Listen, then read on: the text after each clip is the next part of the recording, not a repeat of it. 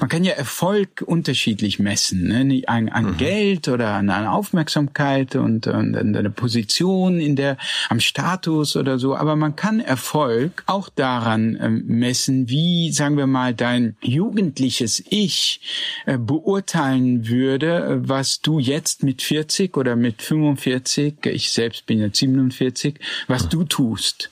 Ähm, wie würde dein jugendliches Ich äh, urteilen? Würde es sagen, hey, äh, super gemacht, Bas, äh, du tust genau das, wovon ich geträumt habe, oder äh, oder nicht? Hast du dich korrumpieren lassen vom vom Leben und vielleicht auch vom vom vielleicht auch vom Geld oder vom Erfolg oder von der von dem, was andere von dir erwartet haben? Willkommen im Hotel Matze, dem Interview-Podcast von Mit Vergnügen. Mein Name ist Matze Hiesch und ich treffe mich hier mit den für mich Besten der Besten, mit KünstlerInnen, mit UnternehmerInnen und mit schlauen Typen, versuche herauszufinden, wie die so ticken. Mich interessiert, was sie antreibt, was sie inspiriert. Ich will wissen, wie ihr Alltag aussieht. Ich will wissen, warum sie das machen, was sie machen, wie sie das machen. Ich möchte von ihnen lernen. Ihr seid von ihnen lernen und natürlich eine gute Zeit im Hotel Matze haben. Bevor ich euch meinen heutigen Gast vorstelle, möchte ich euch zuerst den Supporter vorstellen. Mein heutiger Supporter ist Sushi Bikes. Ich muss zugeben, bisher haben mich E-Bikes eher abgeschreckt, weil sie einerseits nicht so schön aussehen oder unhandlich sind. Sushi Bikes hat mein Problem offensichtlich erkannt. Die sehen nämlich so gar nicht wie herkömmliche E-Bikes aus, sondern eher wie ein Single Speed oder ein Fixie. Sushi-Bikes sind für die Stadt und das Umland gedacht und mit 40 Kilometer Reichweite perfekt zum Pendeln. Der handliche Akku ist herausnehmbar und kann sogar als Powerbank fürs Smartphone verwendet werden. Wenn es dann noch mal etwas mehr Strecke sein soll, gibt es dann auch noch Zusatzakkus zum Ergänzen. Das Besondere an Sushi-Bikes ist aber nicht der minimalistische Look. Es wiegt außerdem gerade mal 15 Kilo das Fahrrad und kostet unter 1000 Euro. Sushi Bikes ist ein junges Unternehmen aus München. Gründer Andy und Mitgründer Joko, genau, der Joko, produzieren seit ungefähr einem Jahr ein Produkt, das vor allem aus Eigeninteresse entstanden ist. Und das merkt man dem Fahrrad auch an. Noch bis zum 21. November bekommt ihr mit dem Code MATZE beim Kauf eures Sushi E-Bikes ein Pflegeset geschenkt. Klickt auf sushi-bikes.com slash Hotel Matze und folgt einfach der Anleitung. Vielen herzlichen Dank an Sushi Bikes und nun zu meinem heutigen Gast. Mein heutiger Gast ist Bas Kast. Bas Kast ist durch seinen Ratgeber Der Ernährungskompass bekannt geworden. Es ist eines der erfolgreichsten Sachbücher der letzten Jahre und wurde mehrfach ausgezeichnet und Bas Kast selbst als der Ernährungspapst tituliert was er gar nicht so gut findet. Denn Bas Kast hatte davor auch schon ein Leben. Er studierte Psychologie und Biologie in Konstanz, arbeitete als Wissenschaftsjournalist und Autor und hat vor dem Ernährungskompass auch andere Bücher geschrieben. Gerade ist sein neuestes Buch, das Buch eines Sommers erschienen und das ist ganz anders, denn es ist sein erster Roman. Ein großes Ding für ihn. Es gibt viel zu besprechen. Ich wollte wissen, warum er jetzt nicht einen Fitness- oder Erziehungskompass geschrieben hat, was naheliegen würde, wie der Erfolg vom Ernährungskompass sein Leben verändert hat auch optisch. Im Roman geht es darum, dass man werden soll, wer man ist. Aber wie findet man das überhaupt raus? Und ist das nicht ein ewiger Optimierungswahn, der das wissen will? Was hat der Lebenssinn mit den Genen und der linken und der rechten Gehirnhälfte zu tun? Was sagt die Wissenschaft im Allgemeinen? Das wollte ich von ihm wissen. Wir sprechen auch über Unsicherheit und Ablehnung. Denn Bass findet Ablehnung und Unsicherheit sehr, sehr hilfreich. Das fand ich spannend. Ich wollte unbedingt von ihm wissen, wie zufrieden er jetzt mit seinem Leben ist, wo er doch seinen großen Traum vom Roman erfüllt hat. Und was hat das mit der Angst vor dem Tod gemacht? Bevor wir starten, noch ein kleiner Hinweis. Bass lebt in einem kleinen Örtchen namens Rottendorf bei Würzburg. In diesem Ort lebt es sich, glaube ich, sehr, sehr gut als Schriftsteller, denn man wird nicht so leicht abgelenkt. Denn die Internetverbindung ist nicht so berauschend. Unsere erste Aufnahme hat gar nicht geklappt, wir mussten nochmal neu ansetzen. Bass ist dann ins Ankleidezimmer seiner Frau und wir haben jetzt versucht, das Beste aus dieser Aufnahme rauszuholen. Seht es uns bitte nach. Bass steckt voller Erkenntnisse und ich hatte ein paar richtige Aha-Erlebnisse, das werdet ihr gleich hören. Es lohnt sich auf jeden Fall. Ich wünsche euch viel Vergnügen im Hotel Matze mit Bass Cast. Wie sieht's in einer Besenkammer aus? Steht da überhaupt ein Besen? Ja, nein, äh, eigentlich ist es der äh, ganz kleine begehbare Kleiderschrank meiner Frau. Also es ist ein, es ist nicht wirklich eine Besenkammer. Insofern ist es gar nicht so ungemütlich, weil hier hängen die schönen Kleider meiner Frau, die ich mag und es riecht gut und es ist nur ein bisschen kühl, weil die Heizung nicht an ist. wie sieht's in deinem, wie sieht's in deinem Schreibzimmer aus? Mein Schreibzimmer ist sehr schön. Also das ist äh, relativ äh, groß groß, ein großes Zimmer und ich habe so eine alte Weltkarte an der Wand. Ja, und dann natürlich ein Bücherregal und so und äh, eine Büste von Goethe. Also es sieht, äh, sieht ganz hübsch aus. Bist du ein sehr ordentlicher Mensch? Nee, äh, im Gegenteil. Also es liegen überall Bücher rum und Papiere rum und Klamotten rum. Also es ist ein riesiger Saustall und ich muss mich wirklich zwingen aufzuräumen. Ähm, und äh, ja, meist, äh, meist habe ich einfach keine Lust darauf. Ich weiß auch nicht, was das ist. Und versuchst du deine Kinder dazu, aber dennoch zu animieren, ordentlich zu sein? Du nee, hast ja drei Söhne. Na ja, genau. Nee, also das tut meine Frau. Nee, ich habe das einfach nicht in mir selber nicht drin und deshalb fällt es mir schwer. Manchmal kriege ich so einen Anfall, wenn dann wirklich das äh, ganze Haus so chaotisch ist, dass man äh, mal wieder auf so einen Legostein barfuß tritt und solche Sachen. Aber da, und dann kriege ich einen Anfall und dann will ich, dass sie auch mal aufräumen oder mit aufräumen. Weil normalerweise räumt man ja hinter hinter ihnen her den ganzen Tag. Aber meist äh, bin ich sehr äh, tolerant, mülltolerant und chaostolerant.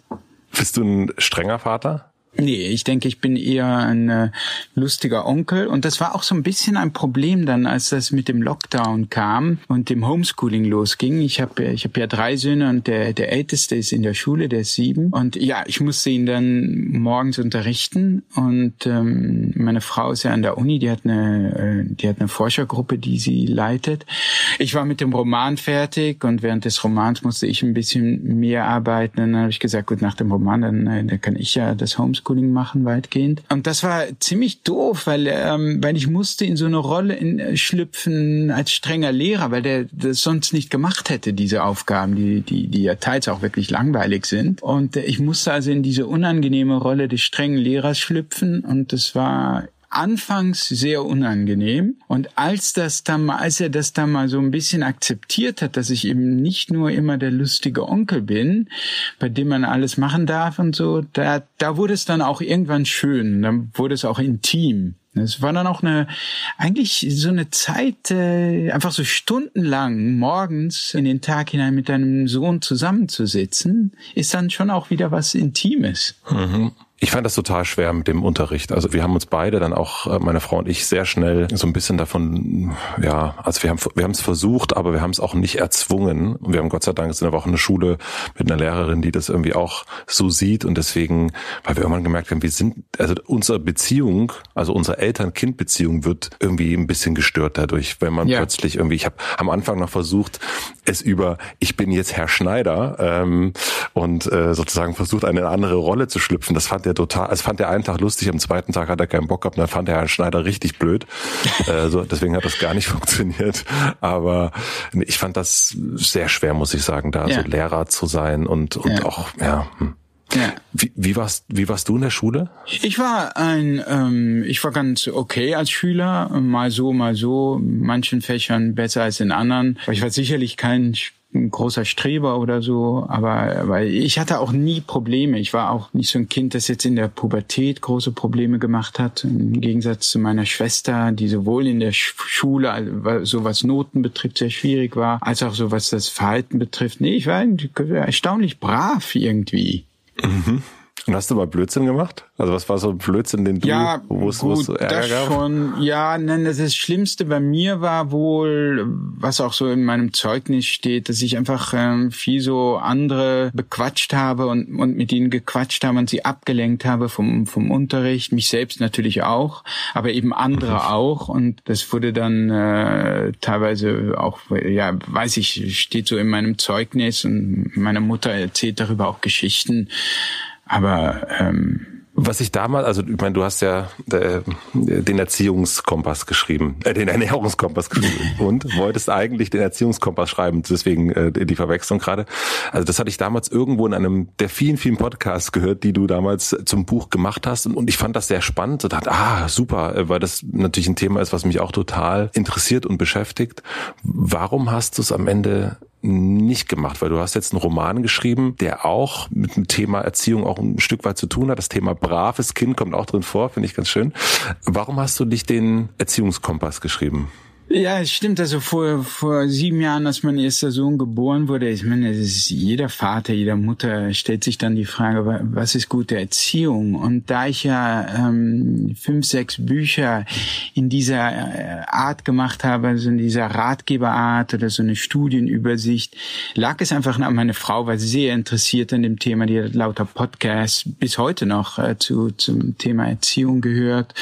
Und wir haben natürlich viel darüber geredet, lag es einfach nah und es war war tatsächlich auch etwas, was sie angeregt hat, äh, dass sie sagte, was wisse das nicht mal recherchieren? Also was ist gute Erziehung? Und ich mhm. fing auch an, dann zu, zu recherchieren. Es ist ja auch wirklich ein spannendes Thema. Es gibt ja auch so Standardwerke wie Babyjahre und so. Oder es ist erst dann eher so auf die ersten vier Jahre gemünzt und dann Folgebücher äh, für die späteren Jahre. Und äh, ich habe mir das sehr spannend vorgestellt, fing an zu recherchieren, fand dann aber so die Studienlage zu dünn, um wirklich sagen zu können, also insbesondere im Vergleich jetzt zu zum Beispiel Ernährung, wo du wirklich erschlagen wirst mit Studien und die ähm, Herausforderung eher darin besteht, auszuwählen, was sind denn jetzt die soliden, was sind die interessanten, aber es herrscht kein Mangel an, an Studien. Und in der mhm. Erziehung mhm. schon, es ist, äh, es ist auch nicht so leicht, jetzt äh, sagen wir mal zwei Gruppen von Kindern zu bilden, 100 in die Gruppe, 100 in eine andere Gruppe und äh, jetzt erziehen wir beide mal unterschiedlich und gucken, was was dabei rauskommt nach äh, fünf, sechs Jahren oder nach 20 Jahren.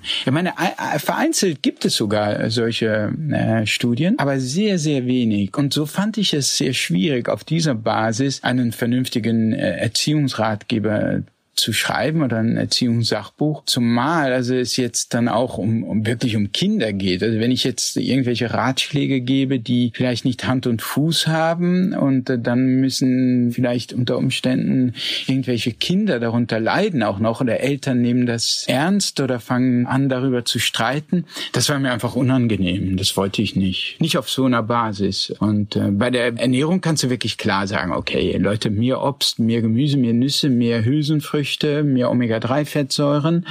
Und so war die Lage einfach nicht äh, bei dem Thema mhm. Erziehung. Mhm. So spannend ich das fand. Also ich, ich, ich wollte ja auch bei dem Thema dann bleiben und ähm, habe mich dann selbst gefragt, für, worauf kommt es denn für dich an in der Erziehung? Und so kam ich schon relativ bald auf dieses Werde, der du bist, was jetzt ja dann zum Untertitel des Romans geworden ist. Meine Vermutung war, dass du so ein bisschen ähm, auch haha, satt vom vom Kompasstum bist. Also dass du nicht nochmal Lust hattest, so einen, also bei der Ernährungskompass rasend erfolgreich natürlich. Du hast auch schon an anderer Stelle gesagt, quasi eine Religion geworden ist. Aber ich hatte auch so das Gefühl, dass du vielleicht dann auch gar nicht nochmal Lust hast, jetzt nach dem Ernährungspapst der Erziehungspapst zu werden. Das war, ja, so, das war so meine Vermutung ein bisschen. Ja, ja, genau. Auch die Texte. Ich fand es auch irgendwie unsportlich, dann sozusagen nach dem, äh, nach, ich hätte es sowieso unsportlich gefunden, nach dem Ernährungskompass sowas zu schreiben wie ein Fitnesskompass. Aber auch, aber ja, ja, das wäre natürlich marketingtechnisch und finanziell wäre es wahrscheinlich vernünftiger gewesen als ein Roman. Aber ähm, das fand ich unsportlich ähnlich und letztlich auch ein Erziehungsbuch, das ähnlich ist und das sie garantiert dann Erziehungskompass genannt hätten, wie es Verlag, ja, wie es Verlage halt so tun. Und dann ist es so ein bisschen, dann wird es natürlich so zu einer Masche. Ne? Das ist, es kann natürlich schon finanziell sehr erfolgreich sein, ne? wenn du, wenn du, weil du hast natürlich so ein Stammpublikum auch aufgebaut, Fans, Leute, die das dann haben wollen und du machst etwas Ähnliches und die Leute bekommen, so wie bei Modern Talking, immer den immer einen ähnlichen Song, der auf ihrer Wellenlänge mhm. liegt, den, den sie mögen. Und äh, es ist natürlich dann ein gewisses Risiko, was ganz anderes zu machen. Aber das fand ich auch die Herausforderung. Ich finde, ich mag auch dieses Gefühl, nicht genau zu wissen, ob das, ob dir das gelingt, ob das dann funktionieren wird, weil das bei mir mobilisiert das dann auch wieder den Enthusiasmus und dann auch die Kräfte, die man braucht, um, um, um ein Buch zu schreiben. Es gibt ja schon viele Leute, die dann eher doch auf dieser Spur weiterbleiben, weil hat ja einmal funktioniert. Und ich mhm. finde das sehr, sehr mutig, dass du das nicht gemacht hast. Also, dass du sagst, Erziehungskompass oder Fitnesskompass, also das sind absolute Sure-Shots, ne, würde ich mal, würde ich mal behaupten. Mhm. Was glaubst du, hat dir wirklich aber diesen entscheidenden Mut gegeben? Also finanzielle Sicherheit hast du jetzt natürlich durch den Ernährungskompass, aber ja. es ist ja so eine, ja, irgendwas ist ja doch anders als bei vielen anderen, die immer den alten Stiefel weitermachen und weil sie Angst haben, sie könnten jetzt an irgendwas verlieren. Ja, naja, man gewöhnt sich sich dann auch natürlich an den Erfolg und an die Aufmerksamkeit. Und ähm, was du eben äh, sagtest über Charlotte Roche, ich weiß nicht, ob das jetzt im Gespräch bleibt, weil wir jetzt die Aufnahme gewechselt haben. Ich füge es mal ganz kurz ein nochmal, weil ja. wir haben kurz vorher gesprochen, da war die mhm. Tonaufnahme leider nicht gut genug. Mhm. Ich habe dir von Charlotte Roche erzählt, die mir im Hotel Matze gesagt hat, dass sie quasi durch den Erfolg von Feuchtgebiete süchtig geworden ist nach dieser öffentlichen Anerkennung und nicht mehr aufhören konnte. Und für sie war es eine wahnsinnig schlechte Woche, wenn ja. sie nicht auf Platz eins der Spiegel-Bestsellerliste war. Ja, ja, genau. Und wenn du dann süchtig wirst, und wenn du Aufmerksamkeit der Öffentlichkeit mit, äh, mit Liebe verwechselst, dann ist es mehr als nur sozusagen Einfallslosigkeit. Dann ist es wirklich die, das Verlangen, sozusagen auf diesem Niveau zu bleiben und die, diese Aufmerksamkeit weiter zu bekommen und sicherzustellen, dass sie, dass sie dir geschenkt wird. Ich meine, ich, ich fand diese Aufmerksamkeit, die ich bekam mit dem Ernährungskompass natürlich gerade anfangs sicherlich auch toll, aber es war nicht so, ich bin jetzt nicht so süchtig geworden, dass, ähm, dass das sozusagen meine Entscheidung ähm, so stark beeinflusst hätte, dann etwas zu machen, was, womit ich, womit ich sozusagen das Gefühl gehabt hätte, da wiederholst du dich aber schon sehr. Und das ist schon nicht sehr sportlich, in, auch in intellektueller Hinsicht äh, keine allzu große Herausforderung. Es ist ja auch so, irgendwann weiß man ja, wie man so ein Sachbuch macht. Äh, diese Technik mhm. kennt man.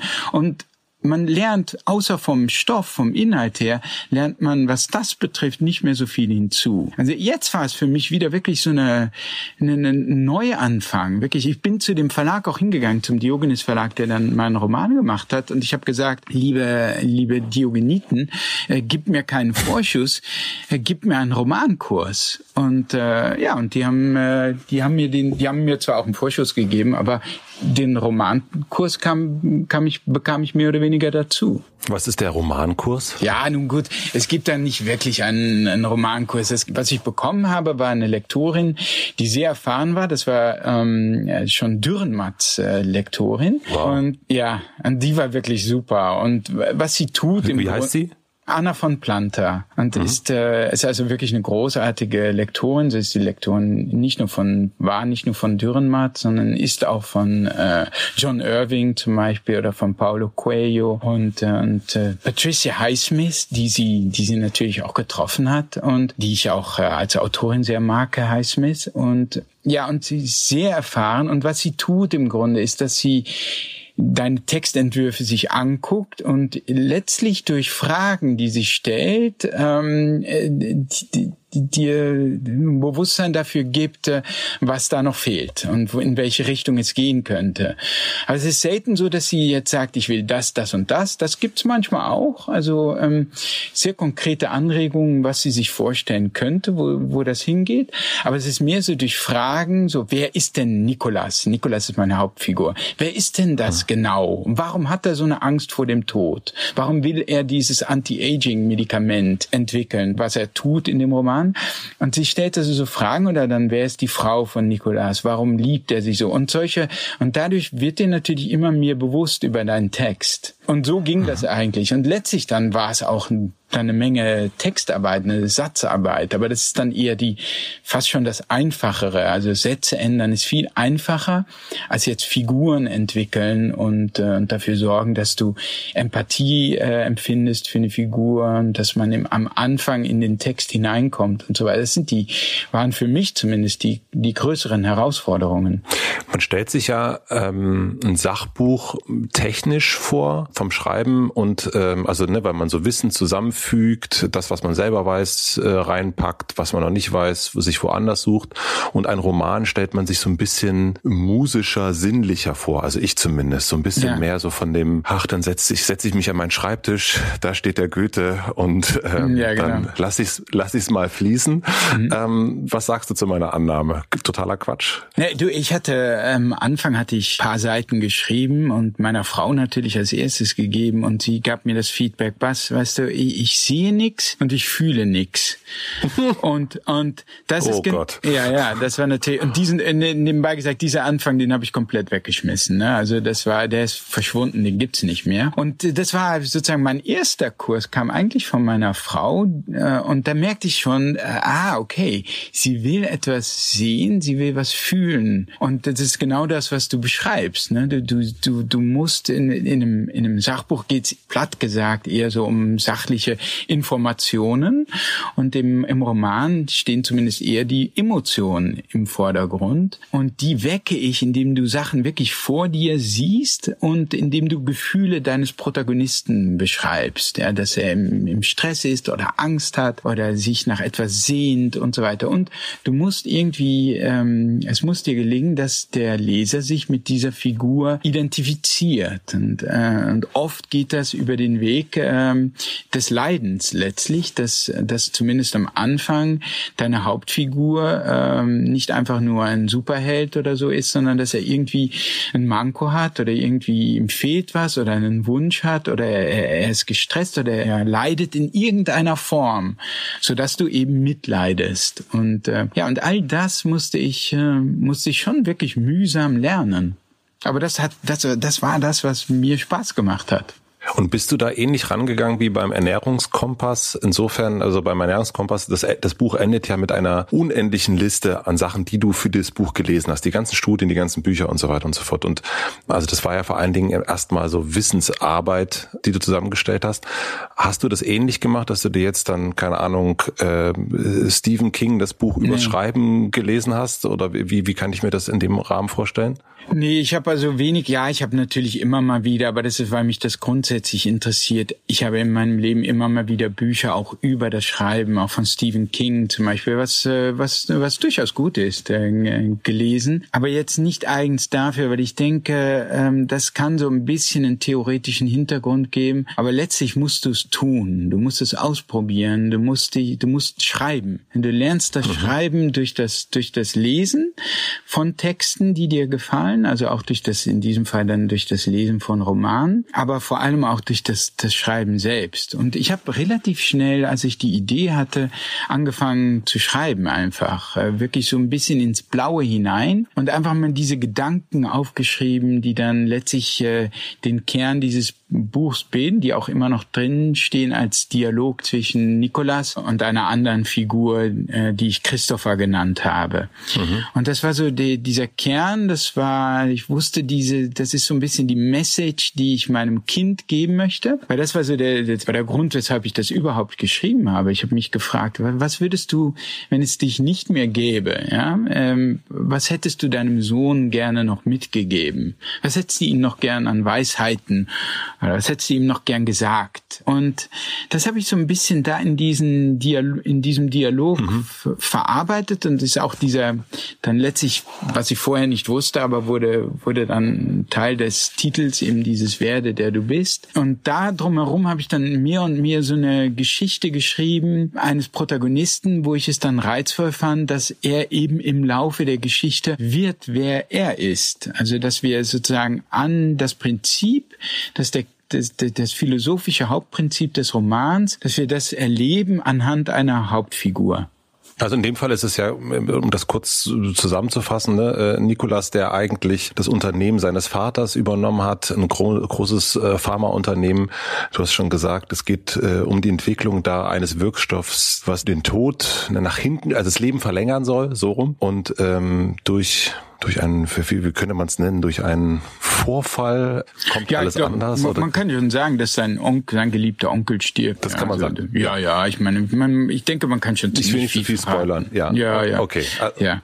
Und dieser Onkel war Schriftsteller und ähm, das heißt dann, äh, der, der Nikolas fährt mit seiner Familie in die blaue Villa des Onkels und merkt nach und nach immer mehr, was ihm fehlt, nämlich oder ja. was er eigentlich, was er nicht ist. Und er wollte eigentlich immer doch Schriftsteller werden und ähm, ist dann in Anführungsstrichen nur ein erfolgreicher Unternehmer geworden. Habe ich das so richtig zusammengefasst? Ja, nee, ja, also es, es fängt an mit dem mehr oder weniger mit so einem hektischen Alltag, in dem wir uns ja auch alle oder viele von uns befinden und und er wird im Grunde in so eine Auszeit äh, hinein katapultiert. Und es war witzig weil ich hatte den Roman ziemlich fertig und dann kam dieser äh, kam der Corona Lockdown mhm. und und plötzlich kam es tatsächlich zu dieser Auszeit zu, zu du sitzt dann also ich zumindest saß dann zusammen 24 Stunden mit meiner Familie und so geht's ihm auch. Und äh, ich sitze hier auch auf dem Dorf und er ist ja auch irgendwo in der Pampa auf so einer Villa, statt jetzt in der Großstadt und in der ganzen Hektik. Und endlich setzt sich so etwas wie Ruhe ein und, äh, und in dieser Ruhe fängt er eben über sich selbst äh, und wie er sich auch seiner Familie gegenüber verhält, ähm, ob, ob er das äh, geworden ist, was er früher mal als Jugendlicher werden wollte. Über all diese Sachen fängt er an nachzudenken. Und ja, und das hatte dann eine gewisse Ähnlichkeit mit dieser, für mich, mit, mit so einem, mit so einem Lockdown, den es, als ich den Roman schrieb, noch gar nicht gab. Es hat aber auch, also was, was sehr deutlich wird, finde ich, ist so eine, eben diese Unzufriedenheit, die er hat. Und seine Frau ist auch unzufrieden und irgendwie so eine große Unzufriedenheit umgibt die Figur am Anfang. Und ja es ist und ist natürlich ganz klar, ähm, denke ich dann natürlich sofort, aha, was hat denn das mit Bass zu tun? Und dann gibt's gab es jetzt eine, eine Sternentitelgeschichte mit dir und wo du auch darüber schreibst am Anfang, dass du eben eigentlich nicht der Ernährungspapst sein willst, dass du nicht darauf reduziert werden willst, dass du nicht die ganze Zeit über Blaubeeren und Joghurt nachdenkst. Und habe ich natürlich eine Parallele gezogen. Kann man die Parallele ziehen?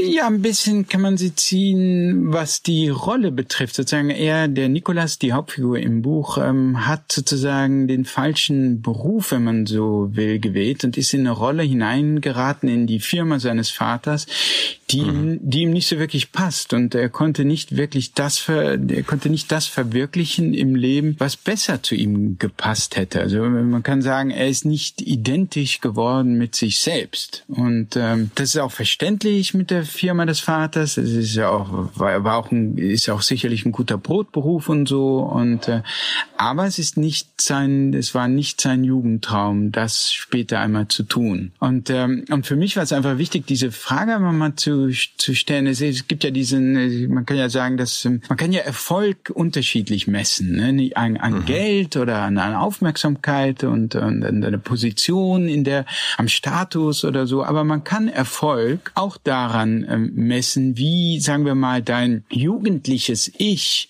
äh, beurteilen würde, äh, was du jetzt mit 40 oder mit 45, ich selbst bin jetzt 47, was du tust. Ähm, wie würde dein jugendliches Ich äh, urteilen? Würde es sagen, hey, äh, äh, super gemacht, Bas, äh, du tust genau das, wovon ich geträumt habe, oder äh, oder nicht? Hast du dich korrumpieren lassen vom vom Leben und vielleicht auch vom vom vielleicht auch vom Geld oder vom Erfolg oder von der von dem, was andere von dir erwartet haben? Und ähm, na ein bisschen, äh, ich meine, die Unzufriedenheit ist sicherlich nicht so stark, bei mir sicherlich nicht so stark die musste ich natürlich äh, heraufbeschwören für den ja, Roman. Klar, das ist nicht eins zu eins. Aber ich wurde schon in eine Rolle, äh, ich kam in eine Rolle hinein, wovon ich irgendwann das Gefühl mit dem Ernährungskompass, wovon ich irgendwann das Gefühl hatte, das bin nicht ich und sicher bin ich nicht nur das. Ähm, ich habe zwar ein Buch geschrieben über Ernährung, aber das heißt nicht, dass ich ähm, Ernährungspapst bin oder, oder auch nur Ernährungsexperte.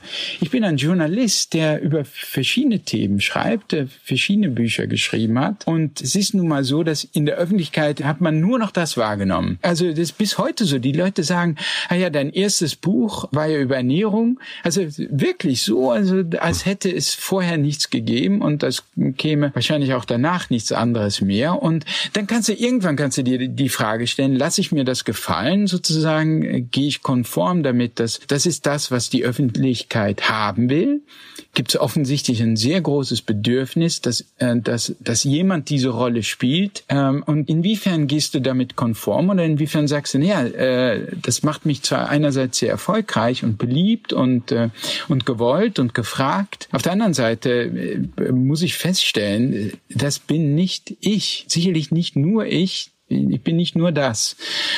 Und das war ein bisschen für mich dann auch der Versuch, mich von dieser Rolle zu befreien, ja.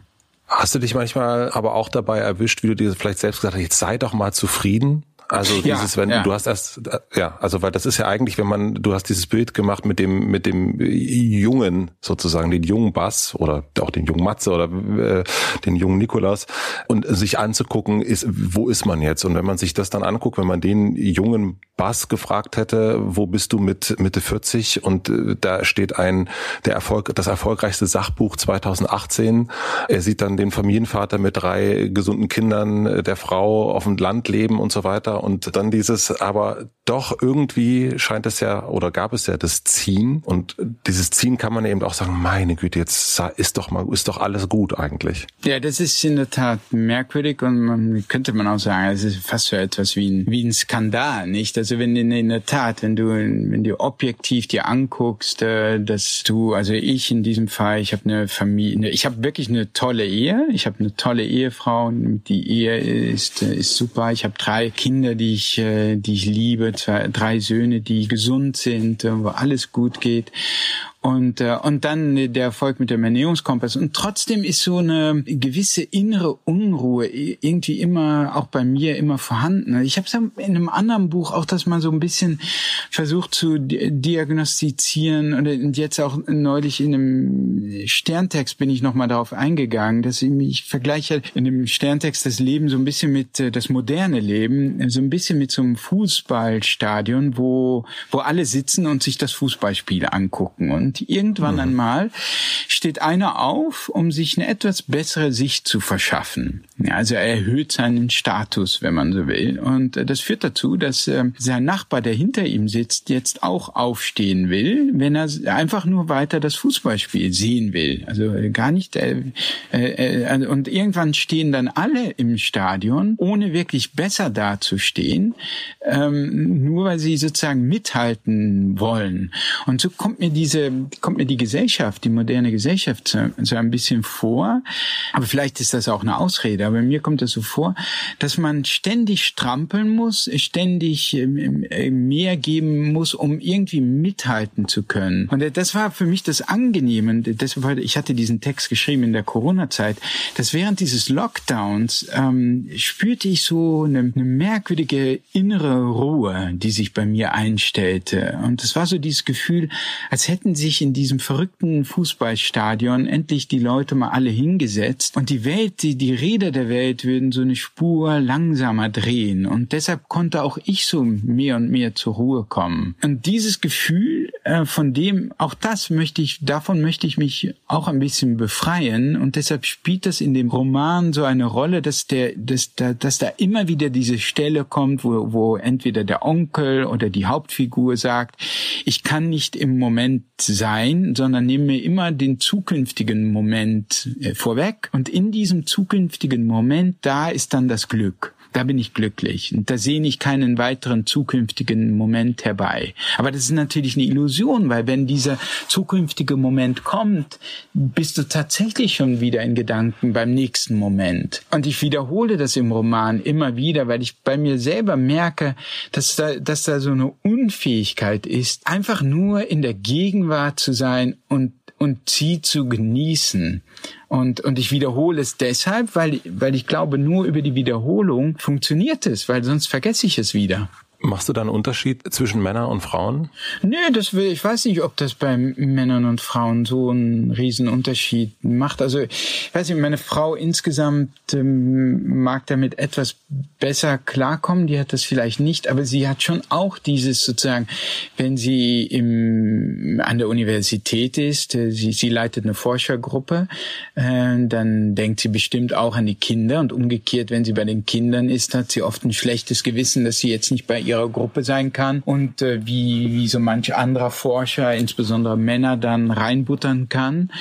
Ähm, das denke ich, grundsätzlich hat sie auch ein bisschen, aber nicht ganz so schlimm wie bei mir. Also ich weiß nicht, ob Männer und, und Frauen sich hier so unterscheiden oder ob das mehr so eine individuelle genetische Disposition und ähm, in Kombination dann mit einer Gesellschaft, die unruhig ist. Ich habe das so gedacht, wenn es um Familie geht, ähm, dann oder in dem Moment sein und immer denken, ah, ich, ich muss äh, zu den Kindern und ich muss äh, was für den Job machen und ich muss dies und nicht das.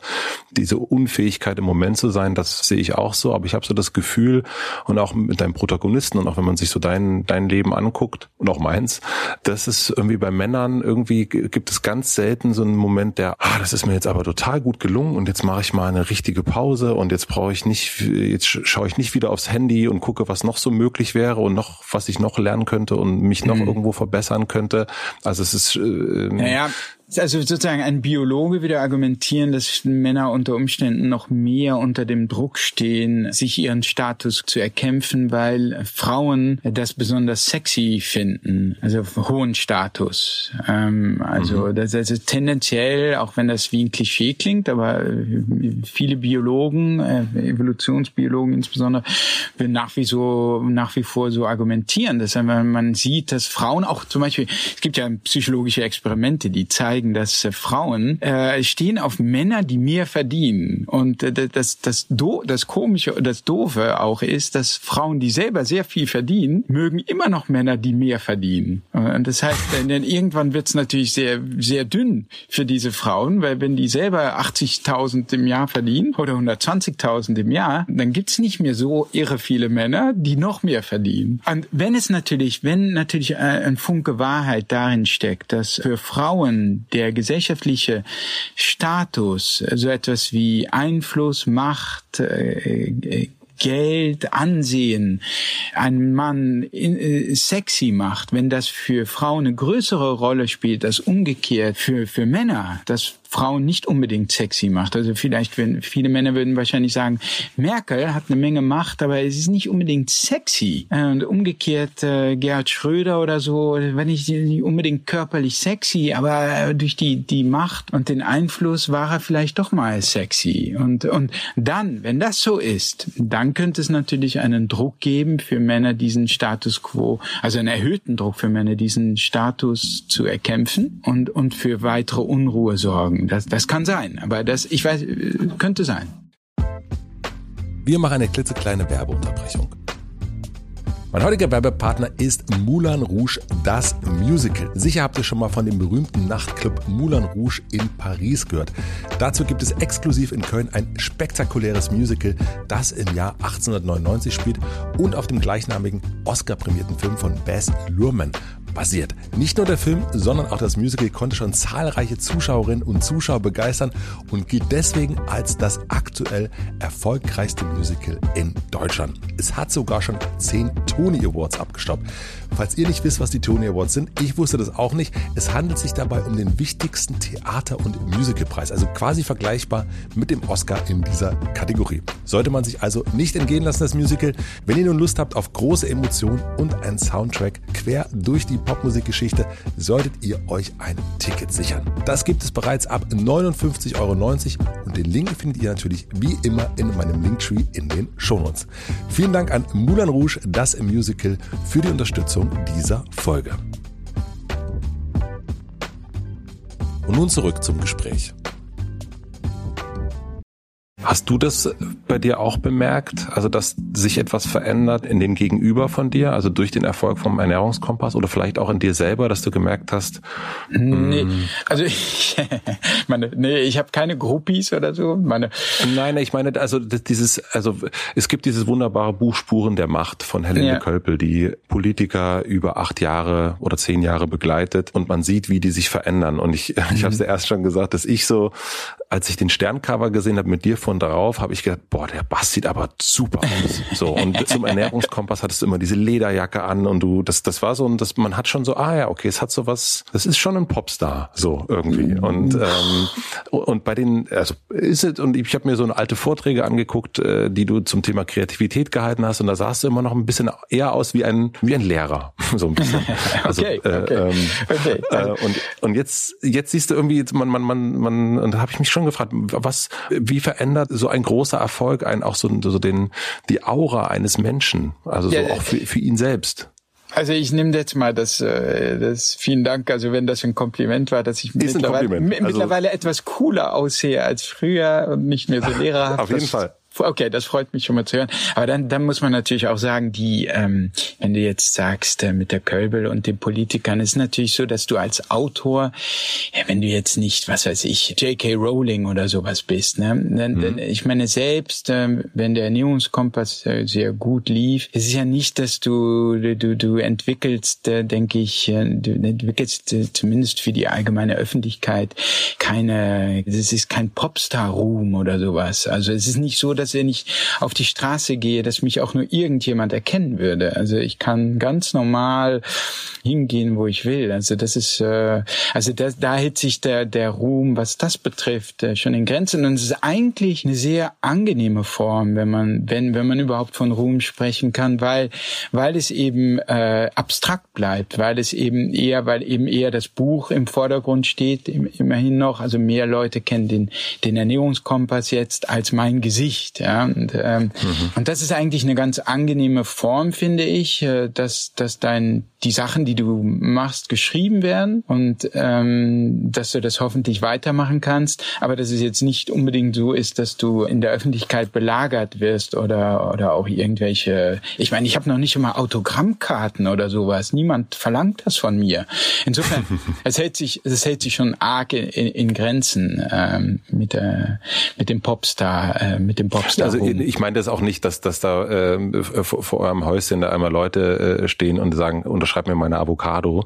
ähm, das, äh, obwohl das ganz schön wäre vielleicht, aber äh, nein, ich meine das eher so, so die, die eigene Wirkung, die man yeah. so ein bisschen, also nee. wenn du jetzt, ich kann mir vorstellen, äh, wenn du jetzt beim Stern anrufst und sagst, ich habe eine Geschichte, dass äh, du wahrscheinlich sehr schnell durchgewinkt wirst. Ja, nee, okay. Da, ja, also das und, und das würde ich als die angenehme Form von äh, davon beschreiben, dass deine Chancen jetzt ernst genommen zu werden, wenn du eine Geschichte hast oder ein Buch hast, dass die steigen. Aber auch da muss ich sagen, also ich hatte fünf Bücher oder so mit dem S. Fischer Verlag gemacht, die auch alle nicht so schlecht liefen. Und trotzdem haben die mir gesagt, ähm, äh, du, du, sie können den Ernährungskompass vielleicht schreiben, aber wir können den nicht verkaufen. Und ich musste mhm. wirklich, was sehr unangenehm war, weil ich äh, bei der S. Fischer Verlag auch ein tolles Haus ist, natürlich ein toller Verlag ist, ähm, die Zusammenarbeit gut war. Ich musste dann ähm, mühsam über Wochen hinweg einen neuen Verlag suchen. Und, und jetzt, ähm, jetzt immer noch, selbst nach dem Ernährungskompass, äh, eines der Sachen, die kam, als ich den Roman schreiben wollte, kam vom Verlag vom Ernährungskompass wiederum, ja, aber äh, Sachbuchautoren können keine Romane. Und das heißt also jetzt die Vorstellung, dass jetzt, äh, wann immer ich mit einer Idee komme oder etwas schreiben will, dass dann alle immer Ja und Amen sagen und äh, oh ja, super, schön, Herr Kass, dass Sie sich melden, äh, lief doch so gut mit dem Ernährungskompass. Ähm, so ist es eben nicht. Also das geht eben das auch nur dann, wenn du dann eng in deinem Profil bleibst. Also der Verlag hätte sicherlich beim Fitnesskompass hätten die sicherlich gleich ja gesagt. Natürlich. Aber mit dem Roman nicht und und und so habe ich gleich gedacht, okay, dann kann ich jetzt auch mich mal wieder auf die Suche machen nach einem neuen Verlag, was ich auch getan habe. Und dann bin ich aber zum Glück bei, wie ich finde, einem der coolsten äh, Belletristikverlage überhaupt äh, gelandet, dem Diogenes Verlag. Ja, ich fand das, äh, du hattest es damals, als das, glaube ich, so in trockenen Tüchern war, hast es bei dir auch äh, auf Facebook äh, gepostet, äh, die Eingangstür vom Diogenes Verlag. Und ja, ähm, ja. man hat so diesen, den, ja, man hat, also weil wir es erst hatten, so mit dem Jungen, äh, wie schaut ein Junge, ein Teenager vielleicht äh, auf das erwachsene Leben, was man so erreicht hat. Und ich glaube, das, das war so ein Moment, wo der junge Bass, dem 46-Jährigen damals vermutlich Bass gesagt hat, ja. Nicht, nicht schlecht. Ja, ja und ich, ich habe auch wirklich gefiebert. Also ich habe dann so ein Gerüst von ungefähr 80 Seiten hatte ich geschrieben. Also schon mhm. wirklich äh, ordentlich. Also man konnte schon rudimentär so die Geschichte erkennen. Und ich dachte mir, aber das war natürlich noch fürchterlich unaus, unausgearbeitet. Und ich dachte mir, naja, die, die werden mich, die werden mich nicht nehmen. Also ich meine, das ist der Diogenes Verlag. Ja, und die waren von Anfang an sehr begeistert und bin dann nach Zürich gegangen und das war schon in der Tat surreal, dort in diesem Haus zu sein. Aber das ist auch, weil, weil ich diesen Ver irgendwie, ich weiß nicht genau, wo, woher das kommt, aber den Verlag auch wirklich liebe. Aber man merkt so richtig, dass du die Aufregung auch gesucht hast wieder ja. und auch immer noch suchst. Also ja, das ist ja. auf keinen Fall der Papst, der irgendwo jetzt auf dem Sessel sitzt und sagt, ja gut, dann jetzt ist es halt der andere Kompass und der Kompass, sondern du freust dich auch, wenn du, wenn du aufgeregt dein, dein kleines Dörfchen verlässt. Ja, ja, absolut. Ich denke, das ist ganz wichtig äh, für mich, also mich selbst immer wieder in diesen Zustand auch zu bringen des Laien und desjenigen, der dann auch äh, mit Ablehnung rechnen muss, ähm, mhm. weil das ich, ich merke, dass ich meine, das bringt so eine gewisse Frische hinein, das bringt äh, eine Ehrlichkeit hinein, dass du wieder alles geben musst. Und bei mir mobilisiert es wirklich die, die, alle, die, alle Kräfte, die ich habe und mein Enthusiasmus und mein, auch so ein bisschen ein Kampfgeist dann irgendwann, dass ich sage, okay, ihr habt mir gesagt, dass ihr das nicht verkaufen könnt und jetzt werde ich es extra gut machen. Ich werde jetzt, das war wirklich eine, es gab einen Punkt beim Ernährungskompass, wo ich dieses Cholesterin einfach nicht, das ist wirklich kompliziert, ja. Also ähm, und es gibt ja nicht nur LDL und HDL-Cholesterin, es gibt ja ungefähr neun oder zehn verschiedene LDL-Cholesterinformen und äh, es war wirklich sehr kompliziert und ich habe mir dann gesagt, nee, verdammt, die haben mir gesagt, äh, du kannst es nicht verkaufen. Ich nehme jetzt einfach noch einen Monat Zeit und recherchiere dieses Cholesterin so lange und spreche so lange mit Experten, bis ich das für mich gut genug verstanden habe, so dass es Hand und Fuß hat. Und das ist dann so es, da gab es eben so Momente, wo du, du hast ja beim Schreiben auch immer wieder so Tiefpunkte. Und dann erinnere ich mich daran, was sie mir gesagt haben und dass es Leute gibt, die, die mir gesagt haben, das wird nicht gelingen irgendwie. Und dann kann ich auch aus dieser Ablehnung noch eine gewisse letzte Energie rausziehen. Und das macht dann irgendwie mhm. auch, es hat dann fast ein gewisses, gewisser Spaß, dann auch den, diesen Kampfgeist zu aktivieren. Ja, das, äh, das kann ich mir gut vorstellen. Da hätte ich jetzt gar nicht bei dir so gedacht, dass das, nee, äh, dass ist auch, da eher, so ist auch eher selten so, aber es gibt dann so Momente, wo ich dann denke, nee, herrje, die haben mir gesagt, das, das wird nicht, nicht funktionieren, die haben mir prophezeit, das wird keiner kaufen, jetzt gebe ich nochmal extra Gas. Was glaubst du, warum KünstlerInnen warum die an solchen Stellen dann eben nicht weiterkommen. Also weil hm, manche sind ja dann wirklich blockiert. Die haben so einen riesen Erfolg gehabt und ähm, irgendwie geht's danach nicht mehr weiter. Hast du eine Ahnung, woher so eine Blockade kommen könnte und warum du die nicht hast, weil das hätte ja auch wirklich sein können, dass du zu Hause sitzt und nicht weißt, soll ich jetzt noch einen Kompass über die Erziehung schreiben, soll ich jetzt einen Roman, soll ich dies machen, soll ich jenes mhm. machen, irgendwie mit diesem Druck nicht so richtig klarkommen ja. oder diesen Hunger vielleicht auch nicht mehr haben. Oh nee, aber, Matze, aber Matze, da muss ich auch wirklich auch das nochmal, doch vielleicht nochmal ein bisschen korrigieren, also weil nicht, dass da draußen junge Künstler und Autoren sitzen und äh, denken, ach, ich, ich, ich komme hier nicht weiter und äh, der Baskast dem fallen immer Themen ein. Es ist auch eigentlich die Regel, dass nach so einem Buch ein bisschen so ein bisschen leer geschrieben und ausgepowert und dann kommt ja auch das Marketing hinzu. Du musst jetzt also in eine Rolle schlüpfen, die eigentlich von der des Autors nicht entfernter sein könnte. So normalerweise, ich meine, ich, ich tue nichts lieber als in meinem Zimmer sitzen, mir etwas ausdenken oder schreiben. Und dann, dann kommt ja die Rolle, dass du in die Öffentlichkeit gehen musst und reisen musst und, und so weiter. Und dann hast du auch nicht so diesen, diesen Nerv, äh, die Ruhe nicht und die Konzentration nicht, dir was Neues einfallen zu lassen. Nee, aber was, was ich noch viel grundsätzlicher sagen wollte, das Finden eines wertvollen Themas, eines Themas, wovon du denkst, damit kann ich mich die nächsten zwei, drei Jahre beschäftigen, das mobilisiert meine Energie. Das ist auch für mich ein, ein, ein oft langwieriger Suchprozess. Und schau mal, ich habe den Ernährungskompass, ähm, der war, das war, wann kam der? 2018. Das heißt, ich habe die letzten Zeilen 2017 geschrieben und den Roman habe ich jetzt äh, im letzten Jahr angefangen. Ähm, also das heißt, es gab eine, eine relativ lange Zeit, wo ich nichts oder kaum etwas äh, sozusagen geschrieben habe. Und auch da habe ich auch gesucht und auch mich gefragt natürlich. Ich habe ja eben schon geschildert, also ich wollte ja erst einen Erziehungskompass, zumindest grob im Kopf, habe mhm. ich angefangen zu recherchieren. Also da siehst du, dass ich auch suche und anfange und dann in die Irre gehe und dann, dann auf dann irgendwie ähm, ja einen anderen Weg finde. Aber das ist durchaus mühsam. Und wenn du meine Ehefrau wärst, dann würdest du mir sagen, das ist der, der Bass in den Wochen, wo er so nach so einem Thema sucht und so im Dunkeln tappt, das ist unaufstehlich und das ist, ist schwierig und äh, ist eigentlich erbärmlich und das ist schön zu sehen, äh, wenn er da wieder rauskommt. Also ich will nur sagen, für, ich denke, für jeden Autor, Künstler sind solche Phasen normal, solche Krisenphasen und schlimm ist eigentlich nur, wenn du da dann nie rauskommst, äh, kommst, wenn, wenn nie dann aus, aus diesem Chaos nie etwas Neues entsteht. Aber bei den meisten, glaube ich, ist das früher oder später dann doch der Fall.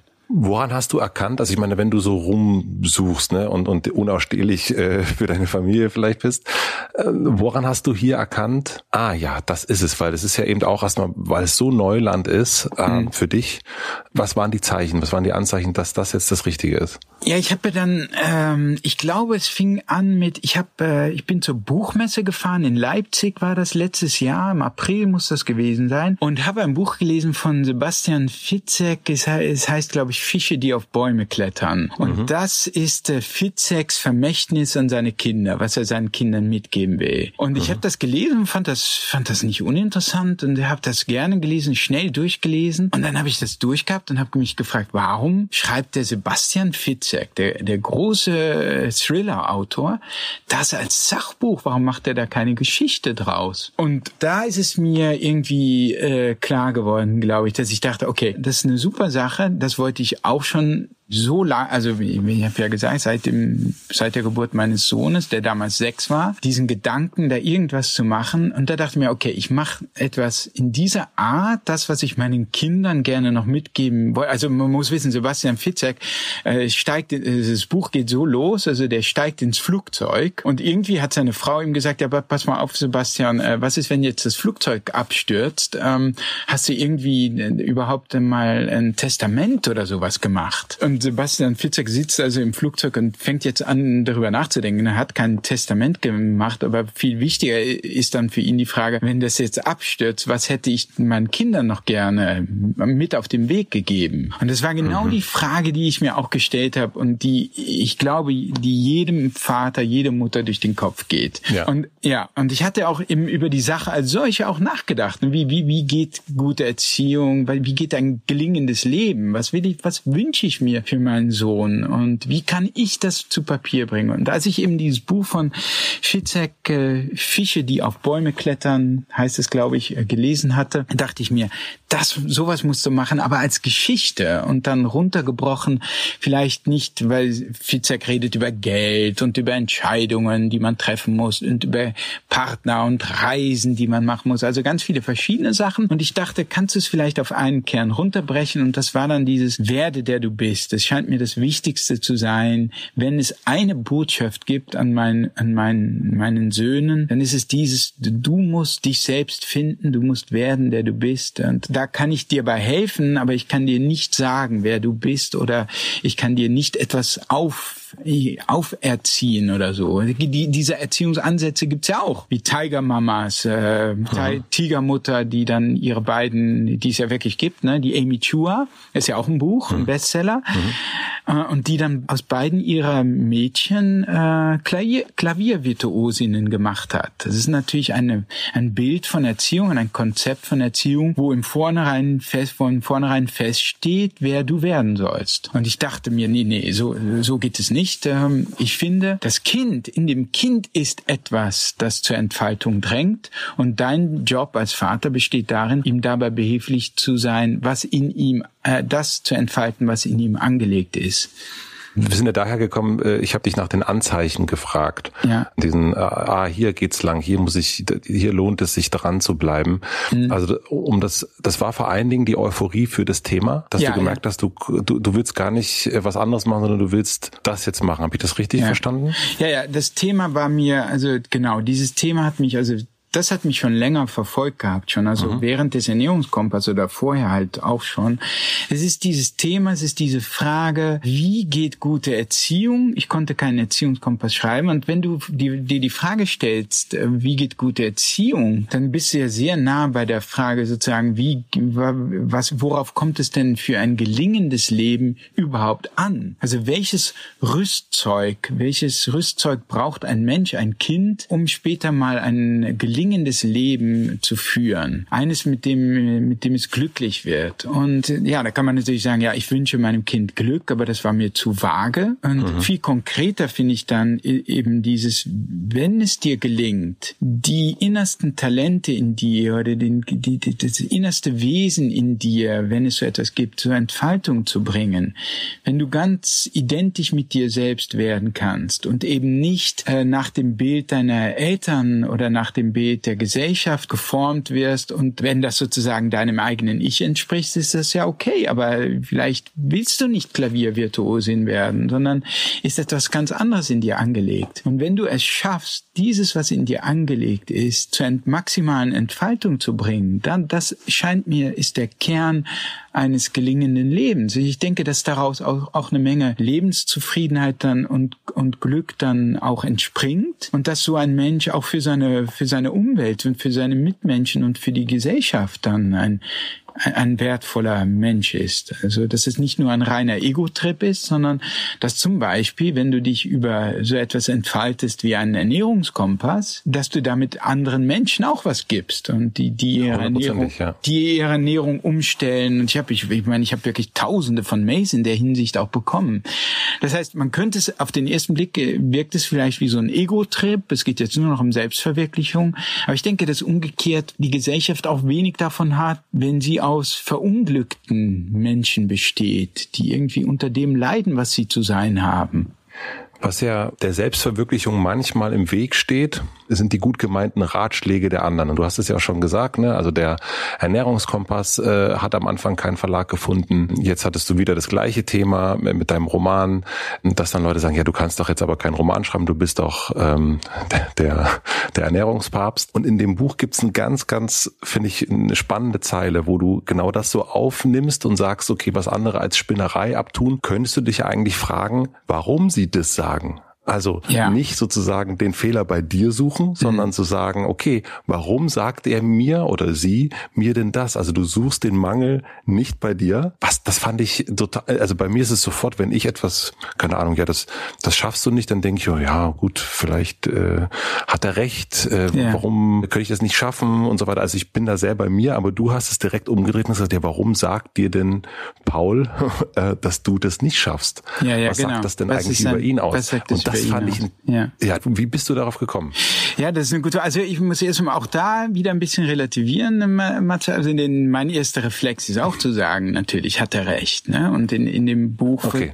ja, ja, also, ähm, aber ich habe das ja nun auch äh, nun oft genug gesagt bekommen. Ne? Also ich meine, früh, also zum Beispiel, es fing auch an, zum Beispiel meine Mutter, die ist sehr für Sicherheit und die hat dann, ähm, als ich beim Tagesspiegel irgendwann mal gekündigt habe, um nur noch Bücher zu schreiben, da hat die gesagt, sag mal, bist du verrückt, so eine Redakteursstelle und so weiter. Haben wir die gleiche Mutter? Ja, ja, ja, genau. ja, ja, vielleicht. Ne? Vielleicht sind alle, alle Mütter ticken wahrscheinlich so. Und das ist, das ist vielleicht gut, das an der Mutter zu beschreiben, weil das durchaus gut gemeint ist natürlich. Und die sagt das wiederum aus einer eigenen Geschichte heraus, wo, wo die Sicherheit eines Jobs, aus einer Generation heraus auch, wo die Sicherheit eines Jobs äh, sehr wichtig ist. Und sich versorgen zu können und eine Familie vielleicht versorgen zu können und all diese Sachen und nicht nicht da äh, alleine zu sitzen, in seinem Kämmerchen hm, zu sitzen und äh, Bücher zu schreiben, von denen man nicht weiß, ob irgendjemand die überhaupt haben will.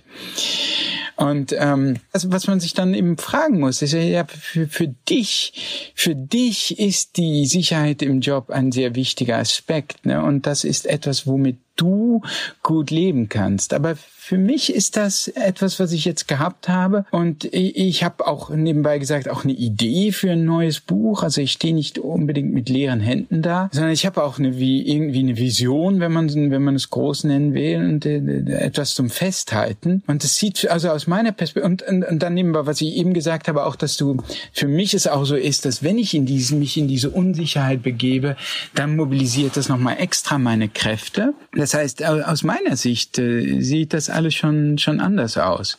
Das ist so die eine Sache. Dann, aber dann gibt es, denke ich, auch und äh, und da ist es dann nicht mehr so gut, vielleicht nicht mehr so gut gemeint, dass manche Leute sagen dir auch, ach, das schaffst du nie, entweder weil sie weil weil sie das weil sie das gehört haben, dass Leute das nicht schaffen und viele scheitern ja auch, ähm, weil sie es vielleicht selber probiert haben und und nicht geschafft haben und also es gibt unheimlich viele unterschiedliche Motive, weshalb äh, dir jemand sagen könnte, das, das schaffst du nie. Und wenn, als mir gesagt wurde, ich meine, das schaffst du nie mit dem äh, mit dem Ernährungskompass zum Beispiel, dass wir das verkaufen, ja, dann ist es einfach diese typische Marketing-Profilsdenke, die hier reinkommt, die in 90 Prozent mhm. der Fälle vielleicht richtig liegt, dass wenn du immer die gleiche Masche machst, dass du es dann verkaufen kannst. Und dann ist aber was noch was noch viel mehr hinzukommt, ist das ist sozusagen das Ziel des Verlags, ist es in diesem Fall Bücher zu verkaufen. Nur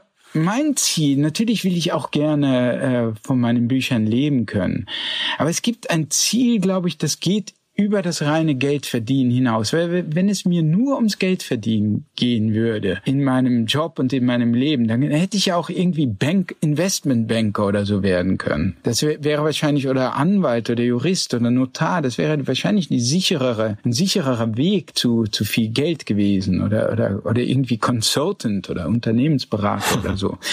Aber das Ziel, ich denke, der, der allermeisten Autoren ist, die gehen nicht in dieses Metier mit dem mit Ziel Nummer eins ist jetzt äh, viel, ist, ist es Geld zu machen, sondern es geht mehr tatsächlich um äh, um so etwas sich selbst zu verwirklichen, wenn man will, oder sich selbst zu auszudrücken, sich auch künst, künstlerisch auch sozusagen ne, irgendwie etwas zu ja, etwas auszuprobieren, es hat auch etwas Experimentelles.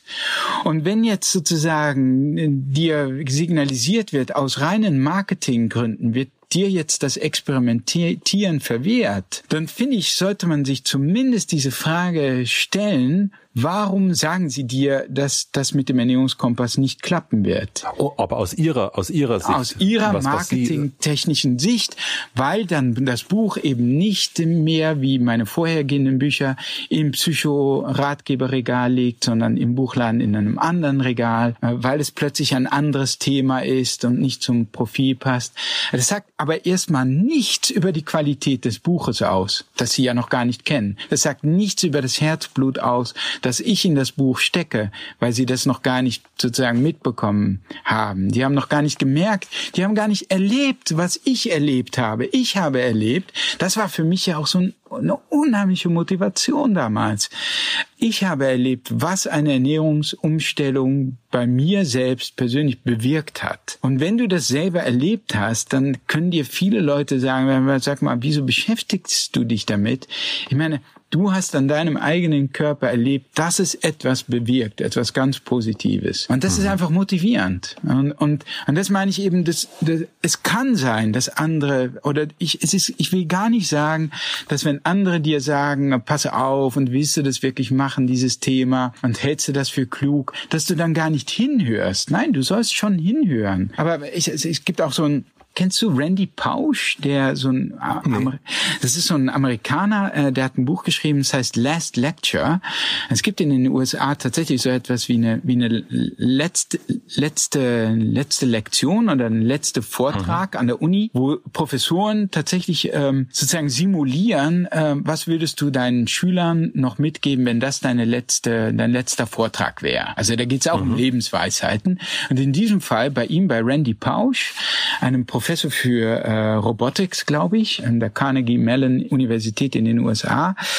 Ähm, ich glaube nicht Robotics. Robotics ist nur sehr stark an dieser Uni. Er hatte dann irgendwie ein anderes Fach. Und der hat eben äh, dann diese Last Lecture gegeben, aber er war tatsächlich äh, schwer krank. Also er hatte eine Pankreas, also ähm, eine Bauchspeicheldrüsenkrebs und mhm. hatte Kinder und hat dann tatsächlich äh, eine Last Lecture im wörtlichen Sinne mehr oder weniger für seine Kinder an der Uni gegeben und daraus wurde auch ein Buch. Und an irgendeiner Stelle sa äh, sagt er, Mauern sind nicht dazu da, dich an etwas zu hindern. Sie sind dazu da, dir zu zeigen, wie sehr du etwas willst. Und also, ich will nur sagen, man sollte schon darauf hin, wow. ja, genial, ja, unfassbar, ja. Und und ich ähm, ich habe dieser Spruch ist bei mir so haften geblieben, dass ich mir sage, wenn mir jemand sagt, du kannst das nicht, ich natürlich höre ich mir das an. Und wenn es vernünftig ist, dann natürlich denke ich darüber nach. Aber jetzt stellt sich mir die Frage, wie sehr will ich es wirklich? Und manchmal höre ich dann auch auf und manchmal will ich es so sehr, dass ich mich darüber, dass ich trotzdem weitermache. Ja, es ist, ist äh, also ein Wahnsinnssatz, finde ich. Und das sagt ja auch nicht nur über uns selbst, also in dem eigenen Tun etwas, sondern ich als ehemaliges äh, DDR-Kind sagt auch darüber was, sagt auch politisch was, wie sehr will ich wirklich etwas ähm, oder etwas auch nicht haben. Also das ist äh, ein sensationeller Satz. Ja, also ja. Äh, to total äh, gut. Aber ich finde es auch eben gut, ähm, mir hat das also diese, äh, was sagt das über das Gegenüber aus? Also was sagt die Kritik oder die Meinung habe ich auch bei mir selbst gemerkt. Also als ich das gelesen habe, habe ich auch reflektiert, wie gehe ich damit um, wenn mir jemand etwas sagt. Also wenn mir jemand eine Idee vorstellt, was, was, wie, wie reagiere ich darauf? Ja. Deswegen das so mal umzudrehen, das war für mich ein ganz, ganz großes Aha-Erlebnis in deinem Buch und, und schön, dass du jetzt nochmal so weiter dazu erzählt hast. Also das äh, ist, ist so ein starker Gedanke, finde ich. Ich freue mich auch, dass du es auch erstmal persönlich nimmst auf dich, aber im zweiten Schritt zu sagen, was sagt denn das eigentlich über den anderen aus? Ja ja, dass er das ja. sagt äh, und das nicht eben vom Persönlichen wegzunehmen, fand ich total stark und aber auch, dass du über dich weißt, was ja auch eine große Selbsterkenntnis ist, dass Unsicherheit dir eigentlich äh, Kräfte mobilisiert. Ja, ja. Und äh, bei vielen anderen ist es ja eher Sicherheit, ja? ja. Aber bei dir ist es, du merkst, du weißt, ah nee, das unsicher und nicht genau zu wissen, da gehe ich eigentlich nochmal richtig nach draußen und da geht es bei mir erstmal richtig los. Das finde ich, ja, äh, finde ich total gut. Ja, genau. Die, die, die Unsicherheit, die kann natürlich, wenn sie zu stark ist, auch etwas Lähmendes haben. Aber bei mhm. mir ist es dieses Gefühl, sagen wir mal, so eine 30-prozentige 40-prozentige Erfolgschance da. Also sagen wir mal so unter 50 Prozent äh, könnte gelingen, könnte auch nicht gelingen. Eher wahrscheinlich ganz am Anfang, dass es nicht gelingt, aber gucken wir mal. Das ist so da der Punkt, wo, wo bei mir alle Kräfte mobilisiert werden dein Roman ist dein Roman, es ist eine Geschichte und, ähm, und liest sich auch wie eine Geschichte. Was ich ganz spannend fand, dass du für den Stern, wo du schon so gut auf dem Titel aussiehst, ähm, das ganze äh, Thema Sinnsuche. Jetzt hör aber mal auf damit. ich mache mir so ein Poster hier rein. Ja, also, ja, ja. Nein, ähm, also du hast, Entschuldigung, du hast das Thema Sinnsuche, könnte man sagen, wissenschaftlich untersucht. Du hast das erst schon angedeutet auch. Ähm, du hast dich mit einem Wissenschaftler auseinandergesetzt, Robert Plomin heißt der? Habe ich das richtig ausgesprochen? Ja, ja. Robert Plomin, ja, ja. Und der sagt im Grunde, dass das, was du eben werden wollen solltest, eigentlich schon in deinen Genen ist. Also das ist eigentlich, wir kommen auf die Welt und eigentlich ist die Neigung schon, kommt sozusagen, wird mitgeliefert und unsere Aufgabe ist es dann, den richtigen Weg zu finden. Ja. Ist das soweit richtig? Ja, also äh, Robert Plomin, also äh, lehrt am King's College in London, eine sehr mhm. angesehene Universität, gehört zu den wirklich profiliertesten Verhaltensgenetikern der Welt. Er ist, äh, er ist selber schon 22 72, sehr erfahren und mit dem habe ich eben gesprochen für diese Geschichte, für den Stern, wo es um das Thema geht, die Suche nach dem wahren Selbst, äh, ja. was ja dann auch ein bisschen das Thema des Romans letztlich ist. Und er hat mir erzählt, dass erstens mal sind viele Eigenschaften, die wir für anerzogen halten. Da sieht man tatsächlich aus Zwillingsstudien äh, deutliche, substanzielle angeborene Komponente. Also zum Beispiel, ich bin selber ein Scheidungskind und ähm, intuitiv intuitiv würde man ja sagen, naja die Neigung zur Scheidung, die wird so ein bisschen weitergegeben von, von Eltern zu Kind, weil die Kinder gucken sich das ja dann irgendwie ab, dass man, dass man mhm. so mit einer Ehe umgehen kann. Also das wird, wie Forscher auch sagen, sozial vererbt. Und nee, also neue Studien zeigen eben, dass an adoptierten Kindern, mit 20.000 adoptierten Kindern, so eine schwedische Studie, die zeigt, dass das stärker genetisch verankert ist, als wir denken und mehr von der äh, leiblichen Mutter, ob die sich hat scheiden lassen oder nicht, äh, abhängt als von den äh, von den Adoptiveltern. Und solche Dinge äh, sind äh, sind natürlich interessant äh, zu sehen. Und er sagt eben, ja, es gibt so ein Programm in uns und was was hier ganz interessant ist, dass äh, viele auch sagen würden intuitiv, dass wir gerade so in in in jungen Jahren, dass da die der Einfluss der Genetik sehr sehr sehr stark ist, so als Baby, dass man ja so gengesteuert und dann im Laufe der der Jahre Ähm, kommt ja immer mehr Erziehung hinzu. Also der, der ein, mhm. sozusagen, wird, wird ja Jahr für Jahr werden wir erzogen von unseren Eltern, die, die Gesellschaft kommt mit hinein und prägt uns immer, immer mehr. Und das heißt, der Einfluss der, der Umwelt sollte eigentlich mit den Jahren stärker werden. Und es ist interessant zu sehen, das hat man insbesondere bei der Intelligenz nachgewiesen, dass es äh, genau umgekehrt ist. Also wenn man sich eineige Zwillinge anguckt, die in, in, die in getrennten Familien aufwachsen, dann stehen die am Anfang als junge Kinder noch sehr stark unter dem Einfluss des Elternhauses. Und wenn jetzt zum Beispiel in einem Elternhaus viel gelesen wird und viel Wert auf Bildung gelegt wird, dann machen die jungen Kinder das halt mit, weil man auch nicht so diesen eigenen Gestaltungs, diese eigene Gestaltungsmöglichkeit hat. Mhm. So. Und im Laufe der Jahre aber bekommt ein Kind die Möglichkeit, seine Umwelt immer mehr selbst zu wählen. Also sagen wir mal, jetzt haben wir ein Kind, das, ähm, das, äh, das, äh, da wir zwei Zwillinge, die, die haben beide diese Neigung zur, zur Literatur, die wollen, die haben beide eine Neigung zum Lesen, aber in dem einen Bildungs, äh, bei dem, bei dem gebildeten Eltern mit den vielen Büchern kam das halt viel vor und wurde gefördert und so weiter. Und das Kind konnte das ausle ausleben. Und das andere, äh, vielleicht eine, eine Familie, wo keine Bücher sind, wo das nicht äh, gewertschätzt wird, das konnte das nicht. Aber jetzt kommt es in die Schule und in der Schule kann es, äh, hat es vielleicht ein Lehrer, der erkennt, dass diese Neigung in diesem Kind steckt und später äh, entdeckt es vielleicht Freunde, die diese Neigung haben. Es kann in eine Bibliothek gehen und äh, das heißt, in einer Gesellschaft wie in unserer und noch viel später kann es dann vielleicht sogar ein Literaturstudium ergreifen, Schrift, Schriftsteller werden. Und man sieht also, dass also die Möglichkeit, das eigene Ich in eine Umwelt hineinzubringen, wo sozusagen dieses angelegte Programm sich entfalten kann, wird mit den Jahren stärker. Und so können sich auch die mhm. Gene mit den Jahren mehr entfalten. Und so sieht man, dass die Erblichkeit im Laufe der Jahre immer mehr zunimmt. Was die Intelligenz betrifft, ist dies äh, besonders gut nachgewiesen.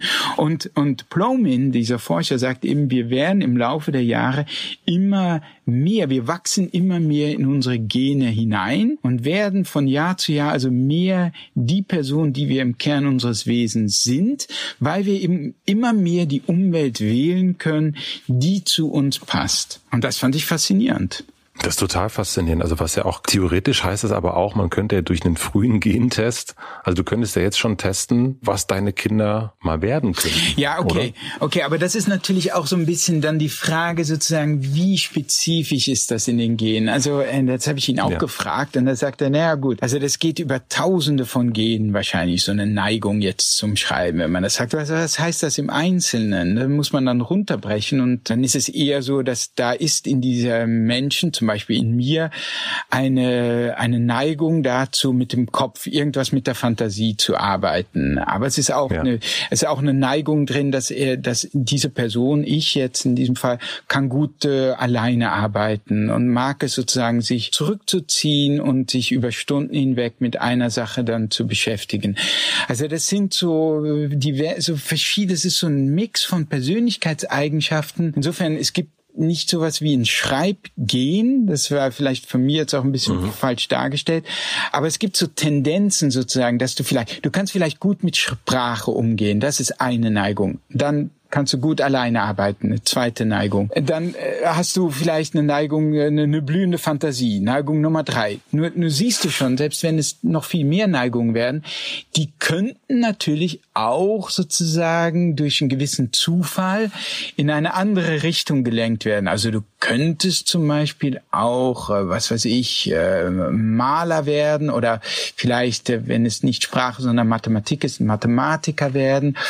Oder du könntest, du könntest im Rahmen des Schreibens in unterschiedliche. Richtungen gehen. Der eine wird vielleicht Dichter, der andere schreibt Werbesprüche, obwohl zu Werbesprüchen gehört wahrscheinlich wieder ein größeres soziales Umfeld und so weiter. Also die, die konkrete Ausprägung, sagt er, ist dann, hängt dann auch äh, oft von Zufällen ab, sagt Blomin. Und diese, diese Neigungen verteilen sich also im Kleinen über Tausende von Genen. Und es ist also nicht ein wirkliches vorbestimmt sein, sondern es ist so eine Art von Flüstern, geh mehr in diese Richtung. Ja, geh mehr in die Richtung der Fantasie, geh mehr in die Richtung des sozialen Zurückziehens, geh mehr in die Richtung des Schreibens statt in, in die des Malens oder so. Und dann merkst du, ah, okay, das Schreiben eines Buches, das scheint all diese, diese, die, all, all diesen genetischen Dispositionen scheint denen gut zurecht zu werden. Und dann passt eben der Beruf des Schriftstellers. Aber ich meine, die Tatsache, dass es auch anders sein könnte, ist also zum Beispiel, stell dir vor, Mark Zuckerberg, ja, der wäre in der Renaissance geworden. Es ist natürlich klar, dass so jemand nicht Programmierer hätte werden können oder Leonardo, da,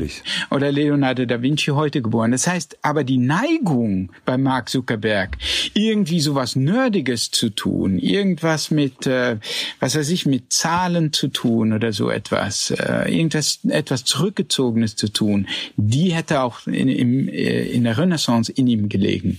Naja, ich, also so, weil du hast es erst ganz, ganz schön gesagt, dass es ja auch was mit der Gesellschaft macht, wenn es zufriedene Menschen gibt. Und ich glaube, dass wenn, wenn Gesellschaften auseinanderfliegen, wenn man gemein zueinander ist und so weiter hat, also es mag jetzt vielleicht ein bisschen naiv klingen, aber ich glaube, es hat auch was mit einer großen eigenen Unzufriedenheit zu tun, dass man dann sich gegen andere wendet. Und ich habe mich gefragt, wäre das nicht wahnsinnig gut für die Welt, äh, für die Gesellschaft, wenn wir wissen würden, wo es uns hindrängen sollte, weil wir werden ja überschrieben die ganze Zeit. Ne? Wir mhm. werden mit Eindrücken überschrieben, mit mit Möglichkeiten.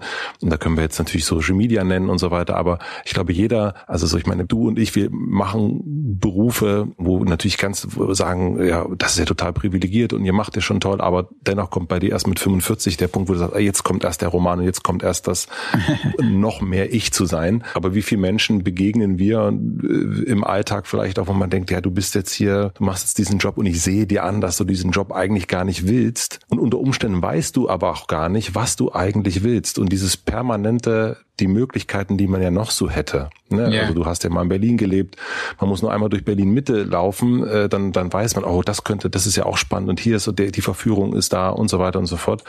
Also glaubst du, dass das sinnvoll wäre, den Menschen diese Erkenntnis mitzugeben? Ja, ich denke also sozusagen im Sinne von äh, sozusagen so ein Gen-Profiling und dann mhm. sozusagen das passt, äh, das ist sozusagen dein wahres Ich und du musst, äh, kommt also mit 98-prozentiger Wahrscheinlichkeit heraus, dass du Schriftsteller werden musst oder äh, Podcaster mhm. oder sowas.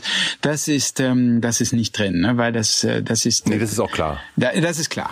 Okay, also. Aber es geht vor allen Dingen dieses, vielleicht einmal um es einzuschränken, so ein bisschen, also was ich jetzt gemerkt habe, ich habe äh, die letzten zehn Jahre eigentlich immer in einem Großraumbüro gesessen und fand das auch immer, aber immer bin immer der Annahme nachgegangen, dass ja, das ist ja, finde ich ja super, unter Menschen zu sein und die mag ich ja alle und toll und so weiter und so fort. Und jetzt merke ich irgendwie seit Corona habe ich viel viel mehr in einem Raum allein verbracht und merke, ich kann so viel besser arbeiten. Ich merke, ja, wow. wie, wie wie kreativer ich bin, aber es ist nicht so, dass ich das anders früher doof fand, überhaupt nicht. Aber ich merke irgendwie, das entspricht mir viel mehr, jetzt allein in diesem Raum zu sitzen. Es wäre noch schöner, wenn du mir gegenüber sitzen würdest, aber ich kann besser alleine arbeiten eigentlich. Ja. Und das wusste ich vorher nicht. Ja, das finde ich ein sehr interessantes Beispiel. Und ähm, ich denke, das spielt ein bisschen hinein, auch was ich äh, in dem Sternartikel, ich war ja auch bei so einem Hirnforscher, dem Oliver Schulteis von der Universität Erlangen, Psychologe und Hirnforscher. Und ähm, man weiß ja mittlerweile, dass es so eine Art bewusstes Ich und ein unbewusstes Ich gibt. Und ähm, mhm. das heißt, äh, eigentlich ist dein bewusstes Ich, ja, dass das auch Ich sagt und das in rationaler Sprache spricht, nur eine ganz dünne Schicht äh, von dir.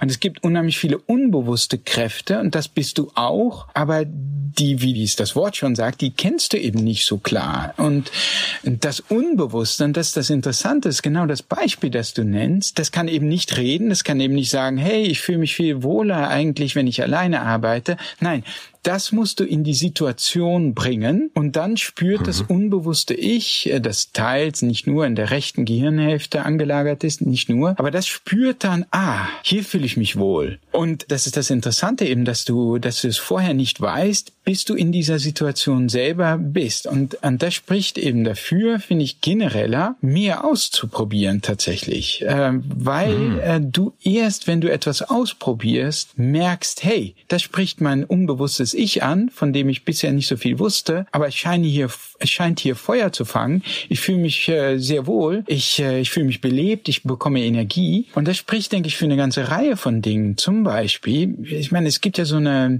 eine Hektik in unserer Gesellschaft und mhm die betrifft auch Jugendliche, die meinen sozusagen so, so, so nach der Schule so schnell wie möglich ins Studium zu kommen, äh, um so schnell wie möglich einen Abschluss zu machen, um dann so schnell wie möglich in den Beruf zu kommen. Denn wenn sie das, wenn sie nicht schnell sind, wird es jemand geben, der schneller ist wie sie. Womit wir wieder bei diesem Fußballstadion wären, wo es dann einen gibt, der aufsteht und sich eine bessere Position verschafft und du wirst gezwungen, ja. auch aufzustehen. Das heißt, du wirst im Grunde gezwungen, durch die Konkurrenz schnell zu sein. So, aber wenn es darauf ankommt, dein Unbewusstes in verschiedene Situationen zu bringen äh, und Verschiedenes auszuprobieren, um erstmal zu gucken, ob es Feuer fängt, dann ist es unter Umständen eine schlechte Strategie, weil wenn wenn dein bewusstes Ich zum Beispiel äh, sagt, äh, jetzt jetzt studier mal Jura oder BWL, aber der spätere Job als Anwalt, da fängst du überhaupt kein Feuer. Du hast womöglich gar keine Ahnung, wie, wie es sich anfühlt. Denn dein unbewusstes Ich hat gar keine Ahnung, wie es sich anfühlt, in, ein,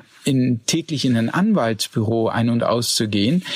Dann verschwendest du unter Umständen im eine Menge Jahre mit etwas, das dir eigentlich gar nicht so liegt.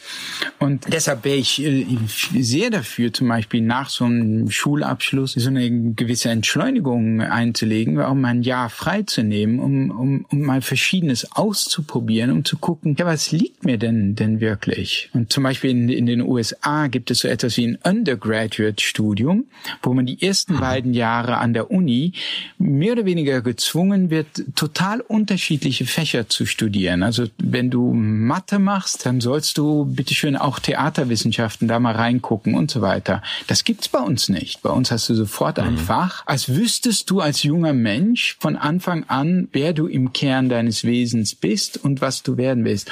Und es mag durchaus Menschen geben, die das sehr genau schon in jungen Jahren wissen.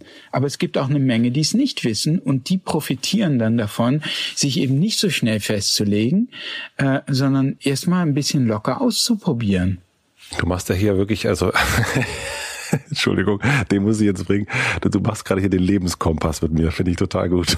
Nee, aber ich finde das also wirklich frappierend, wenn du sagst, weil, weil du hast diese Situation geschildert. Ich denke, ich finde es total ich, gut. Ich denke sogar, stell dir vor, jemand hat das noch viel schlimmer und ist nicht in einem Großraumbüro gefangen, sondern auch noch mal in einem Büro oder oder vielleicht auch in einer Ehe, wo er denkt, oh, das tut mir alles gut und äh, und dies, dieser Job, der tut mir eigentlich auch gut und der gar nicht weiß, dass in ihm vielleicht Ich-Anteile schlummern, die sich viel viel besser in einer anderen Situation, in einem anderen Leben fühlen würden. Und das kannst du, in, was du eben so schön geschildert hast, erschreckenderweise erst merkst du das, du merkst es erst, wenn du es ausprobierst. Ich bin total deiner Meinung. Es ist halt so ein bisschen die Schwierigkeit, die es so hat, ist an dem, das hatten wir erst schon, dieses Thema, dieses Ausprobieren, mhm. ja. Aber woran erkennst du, dass das jetzt richtig ist? Also yeah. diesen, äh, ich habe viele 40-jährige Singles um mich herum, mhm. die äh, immer weitergezogen sind oder die Partner sind immer weitergezogen und nie zu diesem Punkt gekommen sind zu sagen, hm, wir machen das jetzt mal dingfest sozusagen. Also wir entscheiden uns jetzt dafür, beieinander zu bleiben. Und auch das heißt ja nicht, dass man für immer beieinander äh, bleiben muss. Das, das hast du ja auch äh, von deinen Eltern erzählt.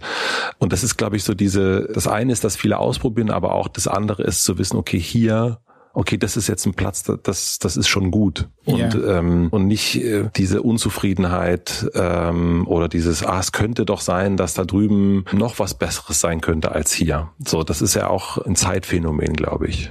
Ja, ich denke, ähm, was den Job betrifft, kann man es wirklich ziemlich klar sagen. Ist, denke ich, wenn du bei der Arbeit, äh, sagen wir mal, wenn ich mich hinsetze und anfange zu schreiben, dann fordert mhm. das natürlich eine Menge Energie von mir. Ne? Also ich bin dann wirklich ja. nach vier Stunden konzentriertem Schreiben, bin ich schon wirklich ausgelaugt. Aber auf sonderbare Weise fühle ich mich auch energetisiert. Mhm. Irgendwie saugt die, das fordert Energie, aber es beflügelt mich auch. Also ich, ich fühle mich lebhafter danach. Ich denke, das ist für den Job ein entscheidendes Kriterium, dass du nicht nur, dass es nicht nur Energie saugt, sondern mhm. die Tätigkeit dir paradoxerweise Energie gibt. Und dich belebt. Und das tut, denke ich, nur ein Job, der ähm, dich selbst entfaltet, der, der, der, der der wirklich vollkommen zu dir passt. Also ich habe das äh, zum ersten Mal mhm. erlebt, als ich vom Studium kam und ich war, ich fand mein Studium nicht schlecht. Ich fand Psychologie, das ich studiert habe, fand ich sehr interessant, auch mit Schwerpunkt Hirnforschung. Ich habe mir auch überlegt, ob ich vielleicht so eine akademische Laufbahn mache. So, so faszinierend fand ich das. Und dann äh, hatte ich die Gelegenheit, ein Volontariat beim Tagesspiel in Berlin zu machen.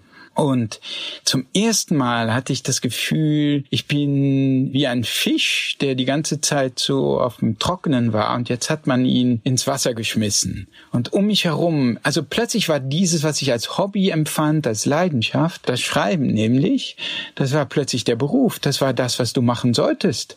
Also das, wo, wo, wo, wohin es mich so auf natürliche Weise hingezogen hat, Sätze zu schreiben, das sollte ich jetzt auf einmal tun. Je mehr, desto besser. Und alle um mich herum haben das auch getan. Und es war für sie nicht irgendwie komisch, eine komische Zeitverschwendung, sondern es war großartig, es war toll, das war das, was die Zeitung gemacht hat. Und das war dieses äh, Erlebnis. Ähm, ich denke, das ist das Erlebnis, das du haben solltest, dass du wirklich dann dieses Gefühl hast, okay, hier bin ich in meinem Element. Und was du, denke ich, dann auch feststellst, ist, dass du sehr schnell auch die Anerkennung von deinen Peers, also von deinen Kollegen bekommst. Du, du merkst, mhm. ah, du bist einer von denen, die ticken auch so. Die leben hier auch für das Schreiben. Nicht, es gibt vielleicht vereinzelt Leute, die das nicht so haben, aber die passen dann auch nicht so rein. Aber die meisten schon und du merkst das, du kriegst die Anerkennung sehr schnell, du machst sehr schnell Fortschritte, weil es dich äh, so begeistert und weil du es mit so viel Drive machst.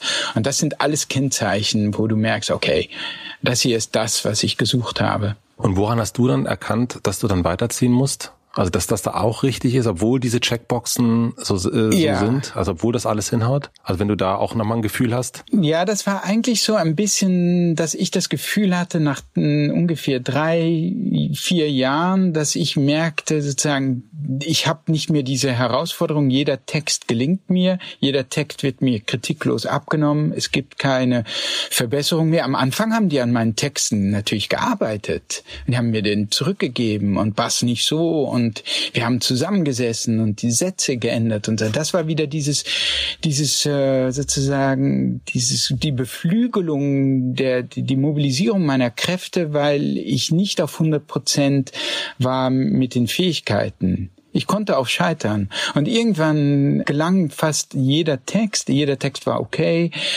Und ich habe gemerkt, okay, ich muss, ich muss, es ist jetzt nur noch sozusagen abliefern und es ist kein Wachstum mehr. Es ist nicht mehr mhm. Herausforderung. Mhm. Es ist nie mehr dieses Gefühl, oh, ich könnte auch scheitern. Also es ist äh, schon gar nicht unter 50 Prozent äh, Gelingchance oder sowas. Ähm, und ich merkte dann, ich muss da raus. Ich muss, ich muss mich wieder in die Situation des Laien reinbringen, in die Situation, wo wo es wieder zu einer Herausforderung wird, zu einer Frage, ob ich das, was ich da schreibe, ob mir das gelingt. Also du hast wiederum, ne, das, was er schon hat, die, hast die Unsicherheit gesucht, weil du weißt, dass das eben deine Kräfte mobilisiert. Ja, ja, weil ich, genau, äh, und weil ich, es ist irgendwie auch dieser Wunsch, dann mit den, die, die Fähigkeiten zu erweitern dann auch. Es ist fast etwas Sportliches, wenn du sozusagen, mhm.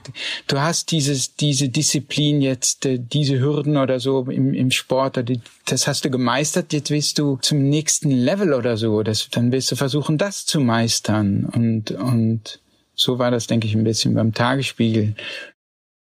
Jetzt kommt die Werbung. Mein heutiger Werbepartner ist die Aktion Mensch. Stellt euch vor, ihr habt euch was Tolles vorgenommen, seid motiviert und dann werdet ihr ausgebremst. Durch die Umgebung oder durch andere Menschen. Ein ziemlich doofes Gefühl, oder? So geht es Menschen mit Behinderung, aber ganz oft im Alltag. Vor mittlerweile schon 15 Jahren hat Deutschland sich mit der Unterzeichnung der UN-Behindertenrechtskonvention eigentlich rechtlich dazu verpflichtet, Inklusion in allen Lebensbereichen umzusetzen. Eine Prüfung der UN zeigt aber, Inklusion wird in Deutschland noch längst nicht so gelebt, wie erhofft. Menschen mit Behinderung stoßen auf viele Barrieren im Alltag. Sie leben vielerorts weiter in einer Art Parallelwelt, in der sie oft nicht selbst entscheiden können, wo sie zum Beispiel arbeiten, zur Schule gehen oder auch einfach ihre Freizeit verbringen. Die Aktion Mensch setzt sich seit mittlerweile 60 Jahren dafür ein, diesen Missstand anzugehen. Rund 8500 Inklusionsprojekte werden jährlich bundesweit von ihr gefördert. Eine wirklich beeindruckende Zahl. Und das Tollste daran ist, auch ihr könnt solche Projekte durch ein Los der Soziallotterie der Aktion Mensch unterstützen. Das Ganze ist eine großartige Win-Win-Situation. Ihr ermöglicht nicht nur mehr Selbstbestimmung und Inklusion, sondern habt gleichzeitig jede Woche die Chance auf einen 2 Millionen Euro Gewinn. Und damit könnt ihr euch vielleicht sogar euren größten Wunsch und Traum erfüllen. So können alle, die viel vorhaben, auch viel erreichen. Und am Ende gewinnen alle. Ein Link mit weiteren Infos findet ihr wie immer in meinem Linktree in den Shownotes. Vielen Dank an die Aktion Mensch für die Unterstützung dieser Folge. Und nun zurück zum Gespräch. Ein Thema im Buch, ähm, was äh, ein großes Thema ist, ist das Thema Tod und Vergänglichkeit. Hatten wir ja auch schon im Gespräch so ein, so ein paar Mal. Und es gibt, das hast du auch schon mal gesagt, in einem anderen Interview, das Buch Der Ernährungskompass ist ja in Gang gesetzt worden durch ein Herzstolpern, so nennst du es im, im Vorwort. Und in diesem Buch jetzt, dann nimmst du so ein bisschen Seneca mit rein und ich, ich lese die Stelle mal vor. Du schreibst, vielleicht kann ein Mensch mit einem erfüllten Leben leichter loslassen, so wie man nach einem erfüllten Tag besser einschlafen kann. Und das fand ich einen sehr, sehr schönen Gedanken. Und ich habe mich gefragt, wie es dir jetzt geht. Also du hast auch gesagt, dass du dieses Vergänglichkeitsthema immer präsent ist, aber Jetzt hast du dieses Buch geschrieben, das, was du dir auch so lange ersehnt hast. Und du hast die Familie, du hast das Haus, du hast, du hast eine Sicherheit auch und du weißt auch, dass die Unsicherheit dich immer wieder nach draußen führt ähm, und du das auch meistern kannst. Ist dir es tatsächlich gelungen, weniger Angst vom Tod zu haben?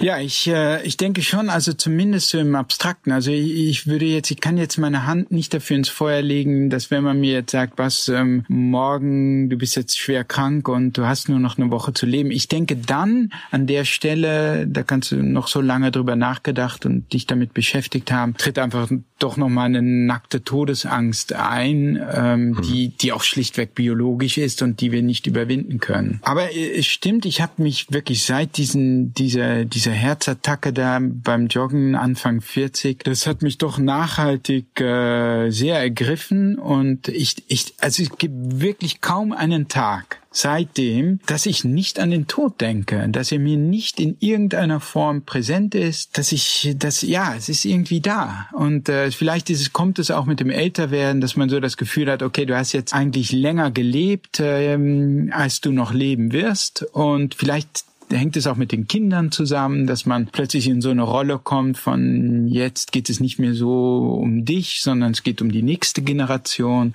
Mhm. All das jedenfalls ähm, spielt für mich eine Rolle und führt dazu, dass ich wirklich äh, sehr oft über den Tod nachdenke und dass er in irgendeiner Form so präsent ist in meinem Bewusstsein halt. Und und ähm, und für das Buch war es äh, mir nochmal wichtig, weil in dem Buch, in dem Roman äh, geht es ja vor allem um diese Frage: Führst du das Leben, das du wirklich führen willst? Und mhm. ich denke, äh, die Konfrontation mit dem Tod kann ein Mittel sein, das dir dabei hilft, denn am Ende deines Lebens wirst du diese Frage stellen. War das ein gelungenes Leben? Gab es da etwas, was ich vielleicht äh, hätte tun sollen oder wollen, was ich nicht getan hatte? War ich zu feige? Habe ich mich nicht getraut? Hatte ich Angst? Oder habe ich, äh, hab ich alles gegeben und habe ich das getan, was ich tun wollte? Und äh, es scheint mir sehr vernünftig, diese Frage nicht erst zu stellen, wenn, wenn der Tod dann tatsächlich anklopft, wenn man 90 oder 95 oder wie alt auch immer ist, äh, sondern ein bisschen früher schon, damit man dann auch entsprechend reagieren kann, wenn, wenn man vielleicht nicht das Leben lebt, das man lebt. Und ich denke, der Tod, der Gedanke am Tod konfrontiert einem äh, die, die, die Tatsache, dass wir nicht ewig leben, ist ja eigentlich trivial. Aber wenn man darüber nachdenkt, führt es, glaube ich, automatisch dazu, dass man sich über das Wesentliche im Leben Gedanken macht. Weil wenn, wenn du mir jetzt sagen würdest, okay, Bas, tut mir leid, aber morgen, morgen bist du tot, das war's für dich, du, ist heute dein letzter Tag, dann würde ich einen Teufel tun. Ich würde heute keine Zeit mehr mit Twitter, mit Facebook, mit Instagram, mit Google, all diese Zeit, die ich jeden Tag mit so einem Scheiß verschwende. Nein, ich würde, ich würde, ich würde rausgehen in die Natur, sie genießen. Ich würde vielleicht ein schönes Gespräch, ein letztes mit meiner Ehefrau führen. Ich würde sicherlich noch ganz viel Zeit auf meine Kinder verwenden und mit ihnen reden und sie genießen irgendwie. Und im Alltag tut man das so wenig, weil man letztlich den Tod verdrängt und weil man denkt, das Leben geht ewig so weiter. Und wenn natürlich die, das, e, das Leben ewig weitergeht, ja, dann kannst du natürlich auch eine Menge Zeit verschwenden, weil dann ist es egal. Und ich denke, das heißt, dass, dass ich denke, dass eben auch die Präsenz des Todes, die eben den Tod nicht so zu verdrängen, wie wir es in unserer Gesellschaft tun, dass das eben auch dazu führen kann, dass man sich ein bisschen mehr äh, über, über das, was dir im Leben wirklich wichtig ist, Gedanken macht, machst. Und nicht nur das, ich denke, dass es letztlich, dass es dich auch zu einem besseren Menschen macht, weil wenn du, wenn ich jetzt, wenn das wirklich jetzt mein letzter Tag wäre, dann würde ich ihn auch nicht mehr damit äh, verschwenden, mich aus irgendeiner Nichtigkeit über meine Frau aufzuregen und irgendwie äh, mich über sie zu ärgern oder äh, schlecht gelaunt zu reagieren oder so. Nein, ich wäre ich wäre dann auch ein bisschen freundlicher. Ich wäre sogar sehr freundlich. Ich wäre und ich wäre dankbar, dass sie da ist und dass es sie gibt und dass sie mich liebt. Und das klingt alles so ein bisschen trivial oder seicht, aber am Ende sollte man diese Dankbarkeit viel öfter empfinden, als vielleicht, äh, als wir sie vielleicht empfinden. Und der Tod macht einem das bewusst. Und hat sich deine Beziehung aber verändert? Also ist der Tod für dich etwas, weil das ist, das, das meine ich ja mit dem Seneca, den du da äh, hervorholst für das ja, Buch. Ja, diese Frage, ob ich, ob ich besser loslassen kann, mal willst du. Mhm. Ja, ich denke schon. Also ähm, wie gesagt, ich denke, wenn der Moment kommt, hätte ich immer noch eine Wahnsinnsangst äh, aus biologischen Gründen und sicherlich auch, mhm. weil ich nicht so gerne meine Kinder und meine Frau verlassen würde. Aber was mich selbst betrifft, äh, kann ich fast sagen, also ich habe so mein Ding hier auf hier auf Erden habe ich gemacht und äh, was jetzt kommt, äh, das sind äh, das das ist schön, das ist vielleicht schön oder auch nicht, aber das Gefühl, ich hätte mein Leben grundfalsch gelebt und ich hätte die Ziele, die ich als Jugendlicher hatte, verraten hatten und nicht erreicht, dass, dass, dass dieses Gefühl habe ich zum Glück nicht. Was total schön ist, weil du sagtest an einer anderen Stelle, dass so die, die größte Angst, die du hast, ist unbedeutend zu sein. Und dass du, was ich total, also was ich als Angst vollkommen nachvollziehen kann und mit 47 sagen zu können, Nee, ich habe diese Angst nicht mehr, weil ich weiß, so ich habe so meine meine Sachen, die habe ich so gemacht und es liegt ja quasi eine unglaublich zufriedene Zeit vor dir, was was für dich und deine Liebsten ja sensationell ist. Also aus so einer jetzt Montag 28. September 2020 ja, Sicht, ja. Ne? niemand weiß, was morgen passiert, aber so jetzt ja. jetzt ist gut. Das ist toll, toll, toll. Ja, nee, ich meine, es gibt natürlich Momente, da bin ich auch äh, wieder unruhig und äh, da verlässt mich diese Weisheit auch wieder. Aber es ist äh, angenehm und äh, es ist auch ein bisschen ein Thema in dem Buch natürlich, dass wenn du mhm. dich, wenn du das, was in dir angelegt war, halbwegs entfalten konntest und das nicht unausgelebt ist, dass du dich mehr öffnen kannst, auch für andere, dass du ein bisschen mehr dein Ego rausnehmen kannst und äh, ich, ich finde die Situation für mich natürlich sehr angenehm, dass ich, ähm, ich habe nichts, was ich mir irgendwie keine Frustration, die ich meinen, die ich bei meinen Kindern kompensieren muss. Ich, äh, ich will, dass sie werden, wer, wer sie sind. Ich kann das voll und ganz unterstützen, was immer das, was immer das ist. Ähm, und das finde ich, äh, ja, das finde ich, das ist ein sehr, sehr angenehmes Gefühl, ja. Und ich glaube, darum ne, wenn man so diese, wenn man sagt oder den Vorwurf, äh, es geht um Selbstoptimierung und so weiter. Ich glaube, am Ende geht es aber wirklich genau darum, denn wenn man selber zufrieden ist mit dem, was man macht, dass man das eben nicht, dann, äh, dann, dann strahlt man das auch aus. Dann ist es für alle anderen, sagte mal Karl Jakob Haupt ja auch im Podcast, dass er wenn es seine Verpflichtung ist, ist, dass es ihm gut geht. Denn wenn ja. es ihm gut geht, geht es natürlich automatisch auch seinen Liebsten gut. Und, ähm, ja, ja. und das strahlt ja natürlich dann auch wiederum ab. Also ich denke schon, ja. Ich meine, ich, es geht sogar noch weiter. Also meine letzten, ich habe darüber noch nie öffentlich gesprochen, weil das, weil das auch etwas ist, was jetzt so in Gedanken in mir reift. Weil du fragst dich natürlich so bei dem Leben dann auch, okay, willst, wie willst du jetzt noch weiter Bücher schreiben? Hat jetzt die Welt, wartet die jetzt auf das nächste Buch von Bas Kast? Wie kannst du dein Leben weiter sinnvoll gestalten? Und ich könnte mir auch vorstellen, dass ich vielleicht noch nicht jetzt, aber in ein paar Jahren, das muss auch bei mir erstmal reifen, auch in zusammen mit meiner Frau. Einer unserer Gedanken ist schon so eine Art von Wohltätigkeitsstiftung äh, zu mhm. gründen, äh, wo wir dann versuchen, halt mir so in ja in konkreter Form dann ähm, materiell dann auch irgendwo, wo Not ist oder wo es Gruppen von Menschen gibt, die die Hilfe brauchen können, zu unterstützen. Das ist so etwas, wir nur sagen, dass etwas erstens einmal, dass das Loslassen, was bei, bei mir betrifft, was die Bücher, was diese Obsession von mir, ich muss Bücher schreiben und ich muss diesen auch diesen Roman aufschreiben und so, dass ich merke in mir selber, dass sich das äh, langsam so legt und sich da, was das betrifft, auch so eine Ruhe einkehrt bei mir. Aber zweitens auch, dass ich dieses Gefühl auch habe, wie kann ich, äh, mir so viel gegeben wurde auch und äh, ich, ich konnte so viel verwirklichen, wie kann ich etwas zurückgeben?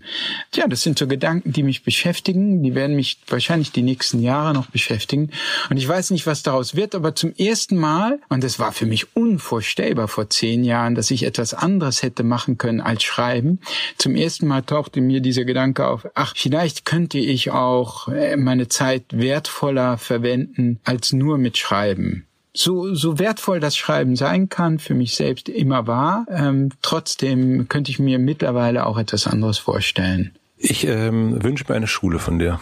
Ja, die Schule des Lebens. Also äh, tatsächlich, es gibt ja von Alain de Botton, ich weiß, du hast ein Buch, das heißt so, oder? Ja.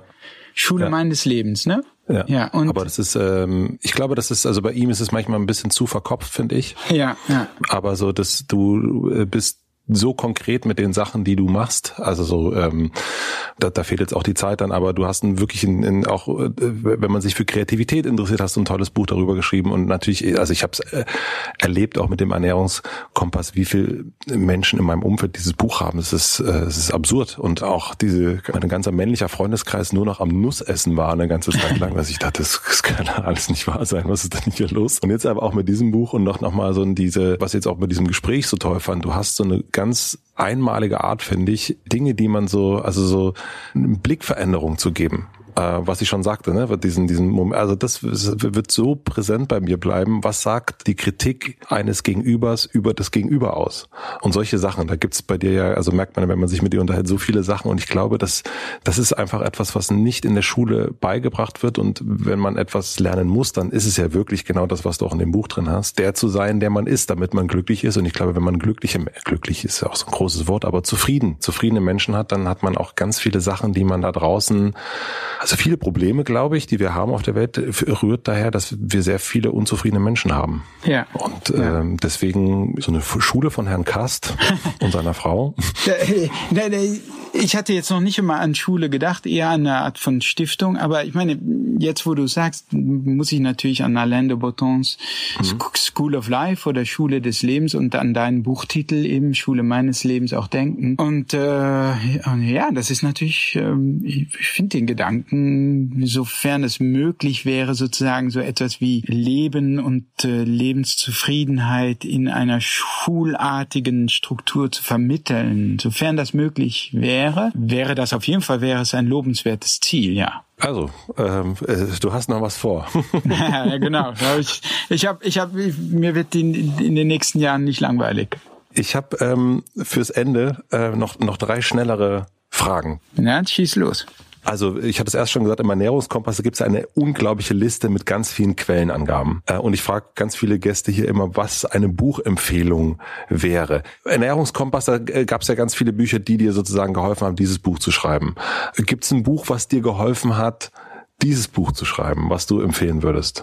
Nein, also wenn es das in dem Sinne so gegeben hätte, dann denke ich, hätte ich dieses Buch nicht geschrieben, nicht schreiben müssen. Ah. Also es gibt mhm. nicht so ein konkretes Vorbild äh, für mich. Es gibt so eine, natürlich, die, dieses Buch steht in so einem gewissen Genre, ne? Das geht ja auch zurück schon auf Hermann Hesse, glaube, mhm. oder noch vielleicht noch weiter. Aber Hermann ja. Hesse hat ja schon so ein bisschen in diesem Genre geschrieben. Das berühmteste ist sicherlich Siddhartha, Sie, wo ja. ein, wo ein Junge auszieht und zu einer Art Buddha werden will.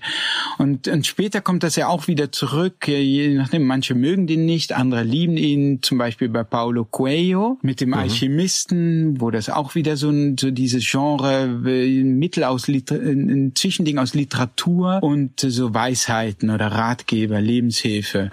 Und dann äh, noch später ist es äh, von John Strelecki, das Café am, wie heißt das, am Rande der Welt, glaube ich, ähm, das ja. auch so in diese Richtung geht. Also es gibt so einige Bücher, die die, die zeigen, dass es so ein gewisses Genre ist und das vielleicht aber grundsätzlich interessant für, für, für Leute, die das hier hören, zu wissen, dass, ähm, das ist eben ein Roman, Roman, der in diese, in dieses Genre, glaube ich, hineingehört. Also wer da jetzt einen großen Thomas Mann Roman erwartet, der wird enttäuscht sein, denke ich, weil das so eine Mischung ist, eine Mischform aus ähm, Literatur und, äh, und so von Fiction und Fact. Act. Ja, es ist so ein bisschen so eine Mischform.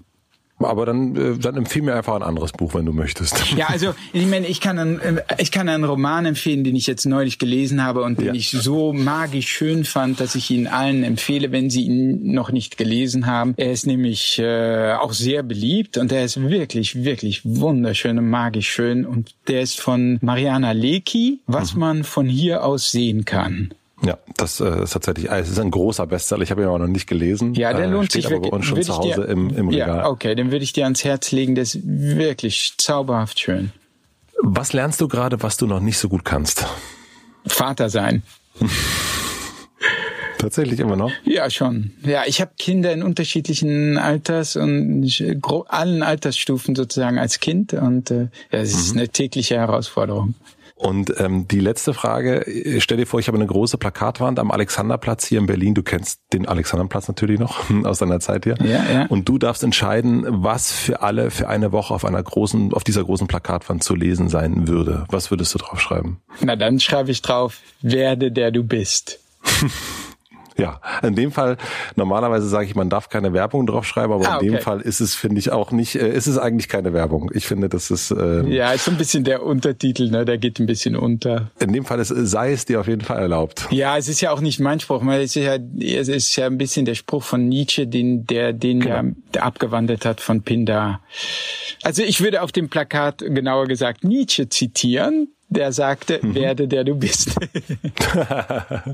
Dann nehme ich das sehr, sehr gern für die Plakatwand. Okay. Vielen herzlichen Dank für das, äh, für das Gespräch und ja, deinen dir, sehr, sehr besonderen Blick auf die Dinge. Also das äh, hat mich, hat mich nochmal neu bereichert. Vielen, vielen herzlichen Dank. Das ist äh, ja sehr freundlich und großzügig von dir, dass, äh, dass du das äh, sagst. Und das freut mich zu hören. Das war Basscast. Vielen herzlichen Dank fürs Zuhören. Ich hätte wirklich sehr, sehr gern persönlich hier im Studio mit ihm gesprochen oder auch im Kleiderschrank bei seiner Frau mit ihm gesessen. Ihr habt bestimmt schon gemerkt, dass ich von ein paar anderen Blickwinkeln, die er so hat, sehr, sehr begeistert war und noch immer bin. Es scheint mir, dass Bass sehr, sehr genau weiß, was gut und wichtig und richtig für ihn ist. Natürlich spielt er Ernährung eine große Rolle und hat er natürlich einen ganz, ganz großen Erfolg mit gehabt. Aber auch, dass er allein weiß, dass Unsicherheit für ihn so wichtig ist, dass er aus der Unsicherheit Energie zieht und die ihn wiederum antreibt, das ist äh, wirklich bemerkenswert und offensichtlich weiß er genau, was er braucht, um ein zufriedenes Leben zu führen. Und deswegen wie gesagt, eine Schule von Herrn Kast, die würde ich mir doch sehr, sehr gern angucken. Vielen, vielen herzlichen Dank an die Supporter, an Aeris, an Sushi Bike und die Allianz. Vielen Dank für die redaktionelle Unterstützung an Anni Hofmann, für die Musik an Jan Köppen und fürs technische Polieren an Maximilian Frisch und natürlich auch an euch für die Nachsicht. Wie immer oder fast immer gibt es jetzt einen Podcast-Tipp zum direkten Weiterhören und zwar möchte ich heute den 1 zu 1 Talk empfehlen. Es ist eigentlich eine Radiosendung, auf Bayern 2, Bayern 3, Bayern 4 oder so läuft die, keine Ahnung, weiß ich nicht, höre ich nicht den Radiosender so oft, weil ich ja hier in Berlin bin, aber ich höre sehr, sehr gerne den Podcast, das ist ein Talkformat. Ich war da neulich zu Gast, was mich sehr gefreut hat, das war ein schönes Gespräch, was ich da geführt habe oder führen durfte. Und das ist ein Podcast, den ich gern mag, wenn man Interview-Podcast mag, so wie Hotel Matze, aber das Ganze ein bisschen kürzer hören will. Die meisten Podcasts da dauern so zwischen 30 und 50 Minuten und es kommen auch mal ganz, ganz andere Menschen, die nicht so sehr in der Öffentlichkeit stehen, zu Wort. Ich höre das sehr, sehr gerne. Hört unbedingt mal rein. Eins zu eins der Talk. Überall da, wo es Podcasts gibt. Nur ein letzter Wunsch noch. Und zwar gibt es gerade eine Podcast-Umfrage von den Podstars aus Hamburg. Unter podcastumfrage.com werden ein paar Sachen abgefragt, die uns dabei helfen, euch bessere Podcasts zu machen. Würde mich freuen, wenn ihr euch mal fünf bis zehn Minuten nehmt und die Fragen beantwortet. Es gibt auch einen Gutschein zu gewinnen. Den Link dafür packe ich natürlich in die Shownotes. Vielen herzlichen Dank. Wir hören uns hier wieder nächste Woche Mittwoch. Bis dahin eine gute Nacht, einen schönen Tag. Passt auf euch auf. Euer Matze.